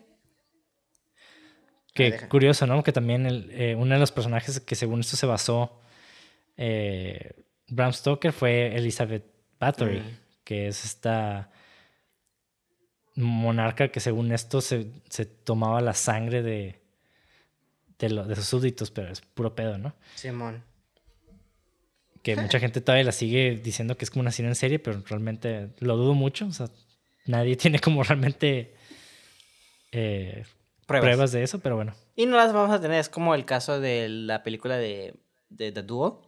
No vamos a saber si pasó eso porque pues fue hace un putero de años. Y no es como que las, las investigaciones de antes eran lo mismo que de ahora, ¿sabes cómo? Que eso también me, dio un poquito de cura. Digo, lo decidí ignorar pero ya ves que Elizabeth se avienta, bueno, la novia de, o la esposa de Drácula se avienta por el precipicio. Y después aparece así con nada más sangrilla en la boca y me queda, ay, no mames, es para que tuviera pinche cara toda destrozada, güey. Es para que no estuviera nada, güey, estuviera todo rojo. Sí, exacto. Sí, güey. Pero, pues nomás pues, encontramos el brazo. Ajá, güey, no sé, para que estuviera toda deshecha, güey, pero. Sí. No sé, me dio mucha risa, como nada más la sangrilla de la boca. Es el clásico, igual que en Avengers, cuando la Black, uh, Black Widow se muere, nomás se cae y nomás tiene como la sangrita en la boca. Es como. Mm. Sí, tenemos un chingo de órganos que son como bolsas, ¿saben? y cuando sí, explota todo. Sí, güey, eso es mierda, güey, pero. Yo creo que por nada más lo estético de que, bueno. Ajá. Está guapita la muchacha, no podemos arruinarle la cara cubriéndola de sesos, así. Sí, güey, porque se aventó boca abajo aparte, güey. Entonces es para que. Sí, es cierto, güey. Era, cayó cabeza primero, güey. Era para que no tuviera cabeza. Para que no tuviera cabeza, exacto, güey, sí. Hasta ahora estaba más grotesco, ¿no? Que se le llevaran el cuerpo así, güey. Como que no mames. No, para que la enterraran nomás los pedazos y ya, güey. Decirle, ¿sabes que se murió, güey? El puro dedo, güey, encontraron. Sí, no mames. Pero bueno, eso es algo que, que, me, que me gustó mucho, así como esta. Realmente su. Tratar de encontrar, de perdonarse así y perdonar a Dios, que pues, es, es, una maldición que él se puso a sí mismo, ¿no? Al final de cuentas. Que sí, y va de acuerdo con el contexto de ese mundo, pues. Exacto. Y, o sea, porque realmente el vato, pues su amor era ella, Elizabeth. Y Mina es porque eh, ni siquiera la conocía, realmente es porque se parecía a Elizabeth, pues la, él tenía esta impresión de que la amaba. Pero incluso al final fue como que, no, pues ya, o sea, creo que, creo que dice, ¿no? Que va a ir con ella en, cuando muera, ¿o no? no, no, me acuerdo. Le dice, ya dame paz. Y órale. Ajá. Y sí, no sé, está, está, está bonito todo como esa, está trágico, es una tragedia. Sí, sí, sí, y sí, concuerdo contigo, todo se me hace extremadamente bonita la película, como te dije hace rato, yo sí siento que es una película romántica, obviamente con elementos, pues, eh, de terror. Bueno, ¿consideras esta película una película de terror? Sí, güey. Claro. Ok, sí. Sí, es que sí. No la sentí como terror, terror. No porque no estuvieras. Eh, creo que por el craft. Y porque también tengo como esa mentalidad que el terror no es como algo craft, ¿sabes cómo? Hay muchas películas de terror con mucho craft. No, claro, obviamente, Hereditary y eso, pero todavía tengo como ese. Como que todavía tengo esa mentalidad del cine no es cine. Digo, el terror no es cine, ¿sabes cómo? No, estás mal. No, yo sé, estás yo sé. mal. Yo sé. No mames, o sea. en, en especial, nos encanta a nosotros esto, güey. Literalmente el podcast salió de eso. sí, pero digo, especialmente el horror es cine, güey. Exactamente. Sí, sí, sí. Pero bueno. Ya digo, ya hablamos mucho del de, aspecto técnico también, efectos especiales, que curiosamente, güey, todo se hizo práctico. Sí, es lo que me encanta de esta película, güey, que por eso dije al principio, ah, eh, mi sueño sería como hacer una película lo más práctico posible, ¿no? Obviamente el CGI, pues es una herramienta esencial para la cine, diría, pero pues tampoco hay que abusar, hay que saber utilizar la herramienta para cada cosa. Sí. Pero sí soy una persona que yo diría, todo, y, me, y lo he dicho así, en, todo lo que se puede hacer en set, hay que hacerlo en set. Sí, la neta sí, güey. Digo, a veces es más barato en compu, así que pues ni pedo. Pero. Exacto. Sí, o sea, Coppola no quería hacer nada con, trucos de computadora ni nada de efectos especiales elaborados. De hecho, lo único que es. Tiene un efecto óptico en la película es la llama azul, o sea, el fueguito. Ajá. Y se hizo como pero fuera de estilo viejito, ¿no? Ajá, pero fuera. Es que también crear fuego en, en efecto está bien difícil. Por eso, incluso hoy en día, tienen que hacer el fuego en, en práctico, o sea, tienen que hacerlo en el set. Si ves todos los behind the scenes de Game of Thrones, por ejemplo, cuando están en, el barco con las llamas y eso, o sea, sí quemaron esos lugares. Sí incendiaron un güey, haz de cuenta. Cuando llega el dragón, o sea, sí pasa, o sea, sí tiene que hacerse con, fuego de verdad. Sí, claro. Para que se vea real, pero si no, se va a ver así, como en esa película. Sí, sí. Y de hecho, el fuego en sí es como lo más difícil de crear, de crear eh, digitalmente. Exacto. Y bueno, ya, ya creo que ya llevamos un chingo, ya más de una hora y media. Pero bueno, vamos a los fun facts, a los datos curiosos, güey. Ahora sí. Punto número uno. El productor y director Francis Ford Coppola explica en el comentario del DVD que la boda de Mina y Harker fue un reshoot realizado en una iglesia ortodoxa griega de Los Ángeles. Mm. Filmaron toda la ceremonia con un ministro ortodoxo rumano genuino y luego se dieron cuenta de que Winona Ryder y Ken Reeves podrían haber estado realmente casados no, en un sentido legal, sino, y cito, bajo los ojos de Dios, como afirma Ryder. Sí. Y desde entonces, Reeves ha confirmado, Ken Reeves ha confesado que a menudo recibe mensajes de texto de Winona Ryder que dicen, hola esposo, y ambos están completamente de acuerdo con eso. Ah, qué bonito. Punto número dos. El grito del príncipe Vlad después de clavar su espada en la cruz no es la voz de Gary Oldman. Oh. Lux, Lux Interior, cantante principal de la banda punk The Cramps, grabó el grito y fue doblado sobre la escena. ¡Wow! Porque sí es un grito bien doloroso, güey, ¿eh? Sí, güey, está, está bien perro, güey. Sí, güey, está bien guteral, o sea, es un grito de dolor, genuinamente. Simón. Punto número 3. En la escena en la que los héroes irrumpen sobre Drácula y Mina, Drácula se convierte en una criatura parecida a un murciélago y asusta a los héroes hasta volverlos locos. Gary Oldman tuvo problemas con esta escena, se sentía apretado en el traje y no daba mucho miedo. Francis Ford Coppola le dijo que susurrara algo aterrador al oído de cada miembro del reparto, lo que Oldman hizo con deleite. Nadie sabe lo que les dijo, pero todos se ven absolutamente aterrorizados en la escena. Punto número cuatro. Ese culo Gary... en la noche. ¿Qué? sí, güey. Punto número cuatro. Gary Oldman contrató a un instructor de canto para que lo ayudara a bajar la voz una octava para ayudarlo a darle a Drácula una calidad más siniestra. No mames, güey. Sí, güey. Ya ven, aprendan este vato, güey. Ese güey sí mete un chingo de craft, güey. Es que la neta, ahí conozco actores que nomás llegan al set y, y a ver qué hago, pero pues no mames, hay que meterle acá Hay que estudiar. Sí, sí, sí, pues sí, o sea, no nada más es. No es bloqueo. no nada más es poner atención al bloqueo, ¿sabes cómo? Exacto, güey. el punto número 5. Coppola dijo en el comentario de audio del DVD que durante la escena del afeitado, las paredes del set se mueven gradualmente hacia adentro para crear una creciente sensación subliminal de claustrofobia. Oh, wow. O sea, ahí tenían güeyes moviendo las, las paredes. Eh. Qué chingón. Mm. Punto número 6. Cuando Mina recuerda su vida anterior como Elisabetta. Ah, Elisabetta se llamaba, güey. Ah, Elizabeth, güey. Dice que recuerda una tierra más allá de un gran bosque. Y, tierra más allá del bosque es el significado literal de Transilvania. Oh, va. Punto número 7. Durante la preproducción de la película, a Francis Ford Coppola se le ocurrió la idea de que en presencia de un ser como un vampiro, las leyes de la física no funcionan correctamente. Y esta es la razón por la cual las sombras a menudo actúan independientemente de las figuras que las proyectan, y por qué las ratas pueden correr eh, boca abajo por un techo, y también por qué el líquido gotea hacia arriba. Mm.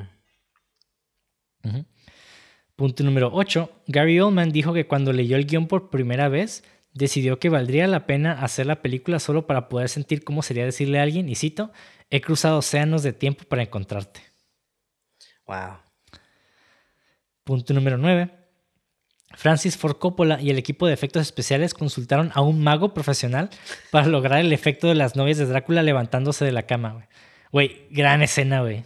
Sí, cierto, güey. escena, güey. Sí, cierto. Esa escena está súper pasada de lanza, güey. Me encanta, güey. Ay, güey, quiero checar eso, güey. Espero que esté en el behind the scenes. El punto número 10. Gary Oldman estaba borracho la noche que filmaron la escena en la que tuvo que lamer la sangre de navaja de afectada a Ken Reeves. La escena se filmó después de la medianoche, lo que sumó al espíritu de la escena y ayudó a poner al elenco en el estado de ánimo adecuado. Ok. Este ya lo dije. Punto número 11. Francis Ford Coppola quería Johnny Depp como Jonathan Harker, pero el estudio quería a alguien que fuera más un rompecorazones convencional. Punto número 12. Ken Reeves dijo años después de que saliera esta película que no estaba contento con su trabajo en ella. Incluso él dice... No me digas. Afirmando que estaba... Y afirmando que estaba agotado de hacer varias películas justo después de firmar como Jonathan Harker. Y que trató de aumentar su energía para el papel, pero simplemente no tenía nada más que dar. Nada más para dar. Entonces... Mm. Ya se bien descarado que el pinche Ken Reeves dije, no, este es mi mejor papel, siendo que es... sí, bueno. La neta, no sé por qué no me dieron el Oscar. Pinche hombre me la pasa por los huevos. Acá. creando este. Creando desmadre, güey. Punto número 13. Francis Ford Coppola señala en el comentario del DVD que, aunque las tres actrices que interpretan a las novias de Drácula acordaron aparecer desnudas en esta película, todos en el set eran demasiado tímidos para pedirles que se quitaran la ropa antes de filmar sus escenas. Y Coppola le dijo a su hijo Roman, a Román, que les pidiera, pero Ramón tampoco quería hacerlo. Y les pidió a otro miembro del club que lo hiciera. Pues nadie quería, güey. Punto número 14. Mina pasa junto a un anuncio de Lyceum Theater y Henry Irving. El autor de la novela de Drácula, Bram Stoker, manejó ese teatro, el Lyceum Theater, en la vida ah. real. Y se rumorea que Sir Henry es una de las principales inspiraciones para el personaje del conde Drácula. Ok.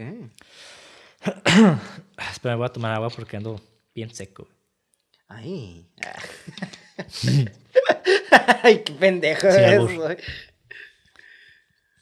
Punto número 15. Originalmente, Francis Ford Coppola quería usar escenarios muy impresionistas usando solo luces y sombras como un mínimo de accesorios. En cambio, quería gastar la totalidad del presupuesto de diseño de producción en el vestuario. Sin embargo, el estudio no permitió esto y le ordenó que construyera sets adecuados. Y qué bueno, güey. La neta, los sets están bien perros. Sí, ok. Ya está interesante. O sea, todo iba a ser como tipo un set pintado. No sé, güey. Pues dijo impresionistas, entonces supongo que era como algo muy. Este. No, de hecho, no, no, como que no, no, no, no estoy muy seguro, güey. Creo que sí. Interesante. Más bien, más bien creo que tal vez impresionista no es la palabra, güey. Tal vez lo que estaban buscando era expresionista. Porque luces y sombras es algo muy del expresionismo alemán. Ajá.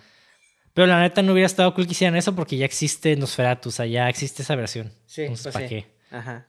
Sí, hace lo mismo. Exacto, güey. Punto número 16. La diseñadora, diseñadora de vestuario Aiko Ishioka era de Japón. Y debido a que los trajes tenían una apariencia de teatro kabuki, el fabricante de pelucas y diseñador de cabello de, Gary Oldman, Stuart Artingstall, estudió los peinados tradicionales de kabuki y geisha y los incorporó a sus diseños únicos y elaborados. Sí, sí. Cada, cada peluca fue construida requiriendo muchas horas de minucioso trabajo para enhebrar cada cabello en una base individualmente, como se hace en las compañías de ópera tradicionales. Sí.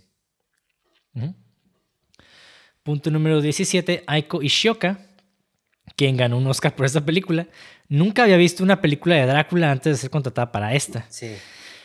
Inicialmente fue contratada como directora de arte, pero cuando el productor eh, y director Francis Ford Coppola vio algunos de los bocetos de vestuario, inmediatamente le pidió que trabajara como diseñadora de vestuario. Wow. Punto número 18. El último vestido kabuki de Drácula se inspiró directamente en una pintura de Gustav Klimt, conocida como El Beso. De hecho, esa, esa, esa, pintura es muy famosa de ese güey. Que es como. Que es un, Creo que es el hombre como bien alto, así boca abajo besando a la mujer. Y tiene como estas como gabardinas doradas. ¿Cómo dices que se llamaba? Eh, The Kiss, el beso. El beso. El, the Kiss. La estoy buscando para ver cómo. De Gustav Klimt. Está, está cool, güey. Bueno, que lo buscas. Ah, ya sé cuál es. Ya, ya, ya. ¿Sí? Mm. Ah, está chingona, güey. Sí, ya sé cuál es. Sí, es que mucha gente se, se, basa en eso, güey, para hacer sus cosas. Para sus vecinos. Yo creo que ya lo he mencionado como tres veces en el podcast, güey. Punto número 19. Según un extra de esta película, durante la escena en la que Drácula llega por, por primera vez a Londres, y él y Mina se encuentran en la calle, hubo algunas dificultades para que Winona Ryder tuviera la reacción adecuada al verlo por primera vez. Gary Oldman lo que hizo, agarró un calabacín de un carrito de verduras que formaba parte de la escena de la calle y lo sostuvo detrás de su espalda cuando Mina estaba al otro lado de la calle. Luego lo mostró frente a su ingle, como si fuera su pene, cuando ella volvió para mirarlo, lo que provocó la reacción que Coppola estaba buscando. Wow. De hecho, si, si, ves la película, sí se ve como que se impresiona así como que, what the fuck, así la cara. Está incurada. Son 22 puntos. Punto número 20. Durante la escena del empalamiento, donde se pueden ver las figuras en picas de brochetas en el fondo, hay una sombra que es claramente el contorno de Nosferatu. Sus largos dedos y su cabeza deformada lo hacen destacar. Este es claramente un homenaje a la primera adaptación cinematográfica de Drácula que se realizó. Punto número 21. La vista exterior del castillo de Drácula, como se ve en varias tomas desde la carretera, está diseñada para parecerse a la pintura El ídolo negro del artista checo Francis Kupka. Oh, interesting. De hecho, está igualito, güey. Si ves la pintura, está, está igualito el castillo, güey. Lo voy a checar. Sí, el ídolo negro se llama. ¿Cómo dijiste? El ídolo negro. El ídolo negro, ok. Ajá. Y último punto, punto número 22. Sadie Frost, quien es quien interpretó a Lucy, recordó que cuando el asistente de director dijo que el peluquero había llegado por ella, ella respondió que no lo necesitaba. Y luego, y esto lo cito de, la actriz, la expresión de la mujer no cambió, como si hubiera estado esperando esta respuesta. Oh, pero es el pelo de tu cabeza lo que está aquí para... Pero no es el pelo de tu cabeza lo que está aquí para peinarte, dijo señalando hacia abajo. Ah. Debido a las escenas de desnudos, el estudio requiere que tengas un estilo determinado y él sabe que en Inglaterra las damas no se afeitan ni se cortan ahí abajo, pero aquí tenemos que mantenerlo pequeño y recortado. y continuó, que continuó con la cita de ella. Me encerré en el baño y digerí esta noticia. Luego inspeccioné el crecimiento completo de mi vello ahí abajo. Me sorprendió pensar que alguien lo querría de otra manera que no fuera natural. En Londres, en esos días, la gente no se metía con eso en lo absoluto. De repente me sentí avergonzada por mi, por mi crecimiento natural. Parecía otra cosa en la que me había equivocado. El martini estaba nublando mi visión y haciéndome sentir mareada. Agarré el lavabo, sabiendo que tenía que volver al salón, al set, y seguir siendo Lucy Westerner. Pero sabía que yo no era ella. En realidad no. Sí, tal vez con el alcohol y las atractivas estrellas de cine, pero ¿acaso yo estaba a la altura y volví a salir? Tienes un papel en una película de Francis Ford Coppola y si él quiere que vivas en el personaje, entonces, entonces hazlo. Si él quiere que saltes, saltas y si él quiere que te afeites ahí, simplemente hazlo. Entonces sí, güey. I don't know. Es, Weird. sí. Sí, exacto. De, de hecho, me da risa porque creo que no sale nada de, de, de, su, de, su, de su cintura para abajo. No, Entonces, de hecho, ahorita que dijiste que se tenía que rasurar y todo eso, dije, pues no hay vagina shots. Que yo ¿No? recuerdo y así, solo es puro boobies. sí, pero algo que sí es común cuando grabas cine, güey. en- en- y me pasó de que cuando estaba, trabajé en Selena, güey. eh, creo que los, eh, había una escena donde había como una...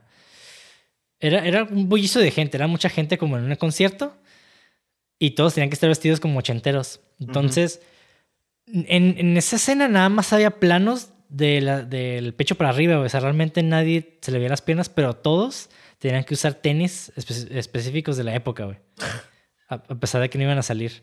Ajá. Y esto se debe, y esto a veces pasa porque si el director se le ocurre decir, ¿sabes qué? Tal vez tenemos que tomar este tipo de plano o hacer esto. Ya. Entonces, eh, pero realmente, pues si no estaba planeado, también es muy poco probable que pase. Para seguridad, igual. pues. En dado de. Sí, pero por, por eso menciono este, este fun fact. Digo, hay muchos fun facts de esta película, un chingo, güey. Ajá.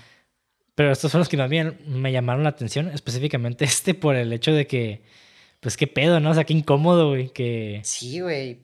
que alguien Sí, más no, te sí, vaya a rasurar, güey, a ti, güey. invadir ahí la abajo, privacidad. acá. Sí, güey, ya imagino acá el peluquero agarrándome los huevillos y rasurándome acá. No sé, no sé, no sé. Está como- no sé qué tan cómodo me sienta, güey. No, se escucha. Sí, güey. Y tú sacándole como small talk, así como que, ah, mi, ¿cómo andas? Pues bien. Sí, sí, sí, sí. Oye, ¿y qué opinas de la película acá, no? Te da un besito al final que termina así. Listo, chavo. Así es. Y bueno, con esto finalizamos el episodio 67 y finalizamos esta temporada número 3, güey, de Cine666.mpg con nada, ni una otra película más que Drácula, güey, del 92, dirigida por Francis Ford Coppola. Gran película, güey. Digo, con todos sus defectos, Pero la neta está bien chingona. Igual de esos defectos ustedes pueden aprender, así que es muy importante ver buenas películas, obviamente, pero también cuando ven malas películas, no nada más digan, ¿qué es esta mierda? O sea, también estudien güey. por qué está, entre comillas, mierda, ¿no? No hay arte perfecto, güey. El arte es imperfecto ya de entrada, güey. Excepto la Creo mía. que si fuera- Ah, Lo único que es perfecto, güey, es lo- las ciencias exactas, güey, que son como matemáticas. E incluso ni siquiera son perfectas, güey. No, porque son los números. De hecho, los números no son verdaderos, así que son como cosas inventadas por nosotros, así que. Todo es imperfecto. Ah, acá, ¿no? Exacto. Y. Ya, güey. Des- desconstruyendo todo, güey. Sí, bueno, ándale. Pero bueno, síganos en redes sociales como cine666.mpg. Si están viendo este video en YouTube, denle like, suscríbanse, déjenos un comentario qué les gustó, qué no les gustó de la película. De igual forma, en la, en la descripción del video vamos a dejar un link de donaciones para que nos apoyen. A mí me pueden encontrar como Monty de André en redes sociales. Y a ti, Mauricio, ¿cómo te encontramos? Como Levago, guion bajo al final y doble G. Perfecto. Igual vamos a dejar los tags ahí en, en la descripción del video de YouTube. Y pues síganos. También síganos en Spotify, Apple Podcasts, donde quieran. Y pues aquí vamos a estar trayéndoles películas esporádicamente, ya no cada semana. Pero estaremos. Pero vamos a estar ahí. Una pequeña luz tenue al fondo del túnel, pero va a estar iluminada. y bueno, Ya, vayan, alabado, alabado sea Felipe Negro. Sigan viendo películas. Adiós. Bye.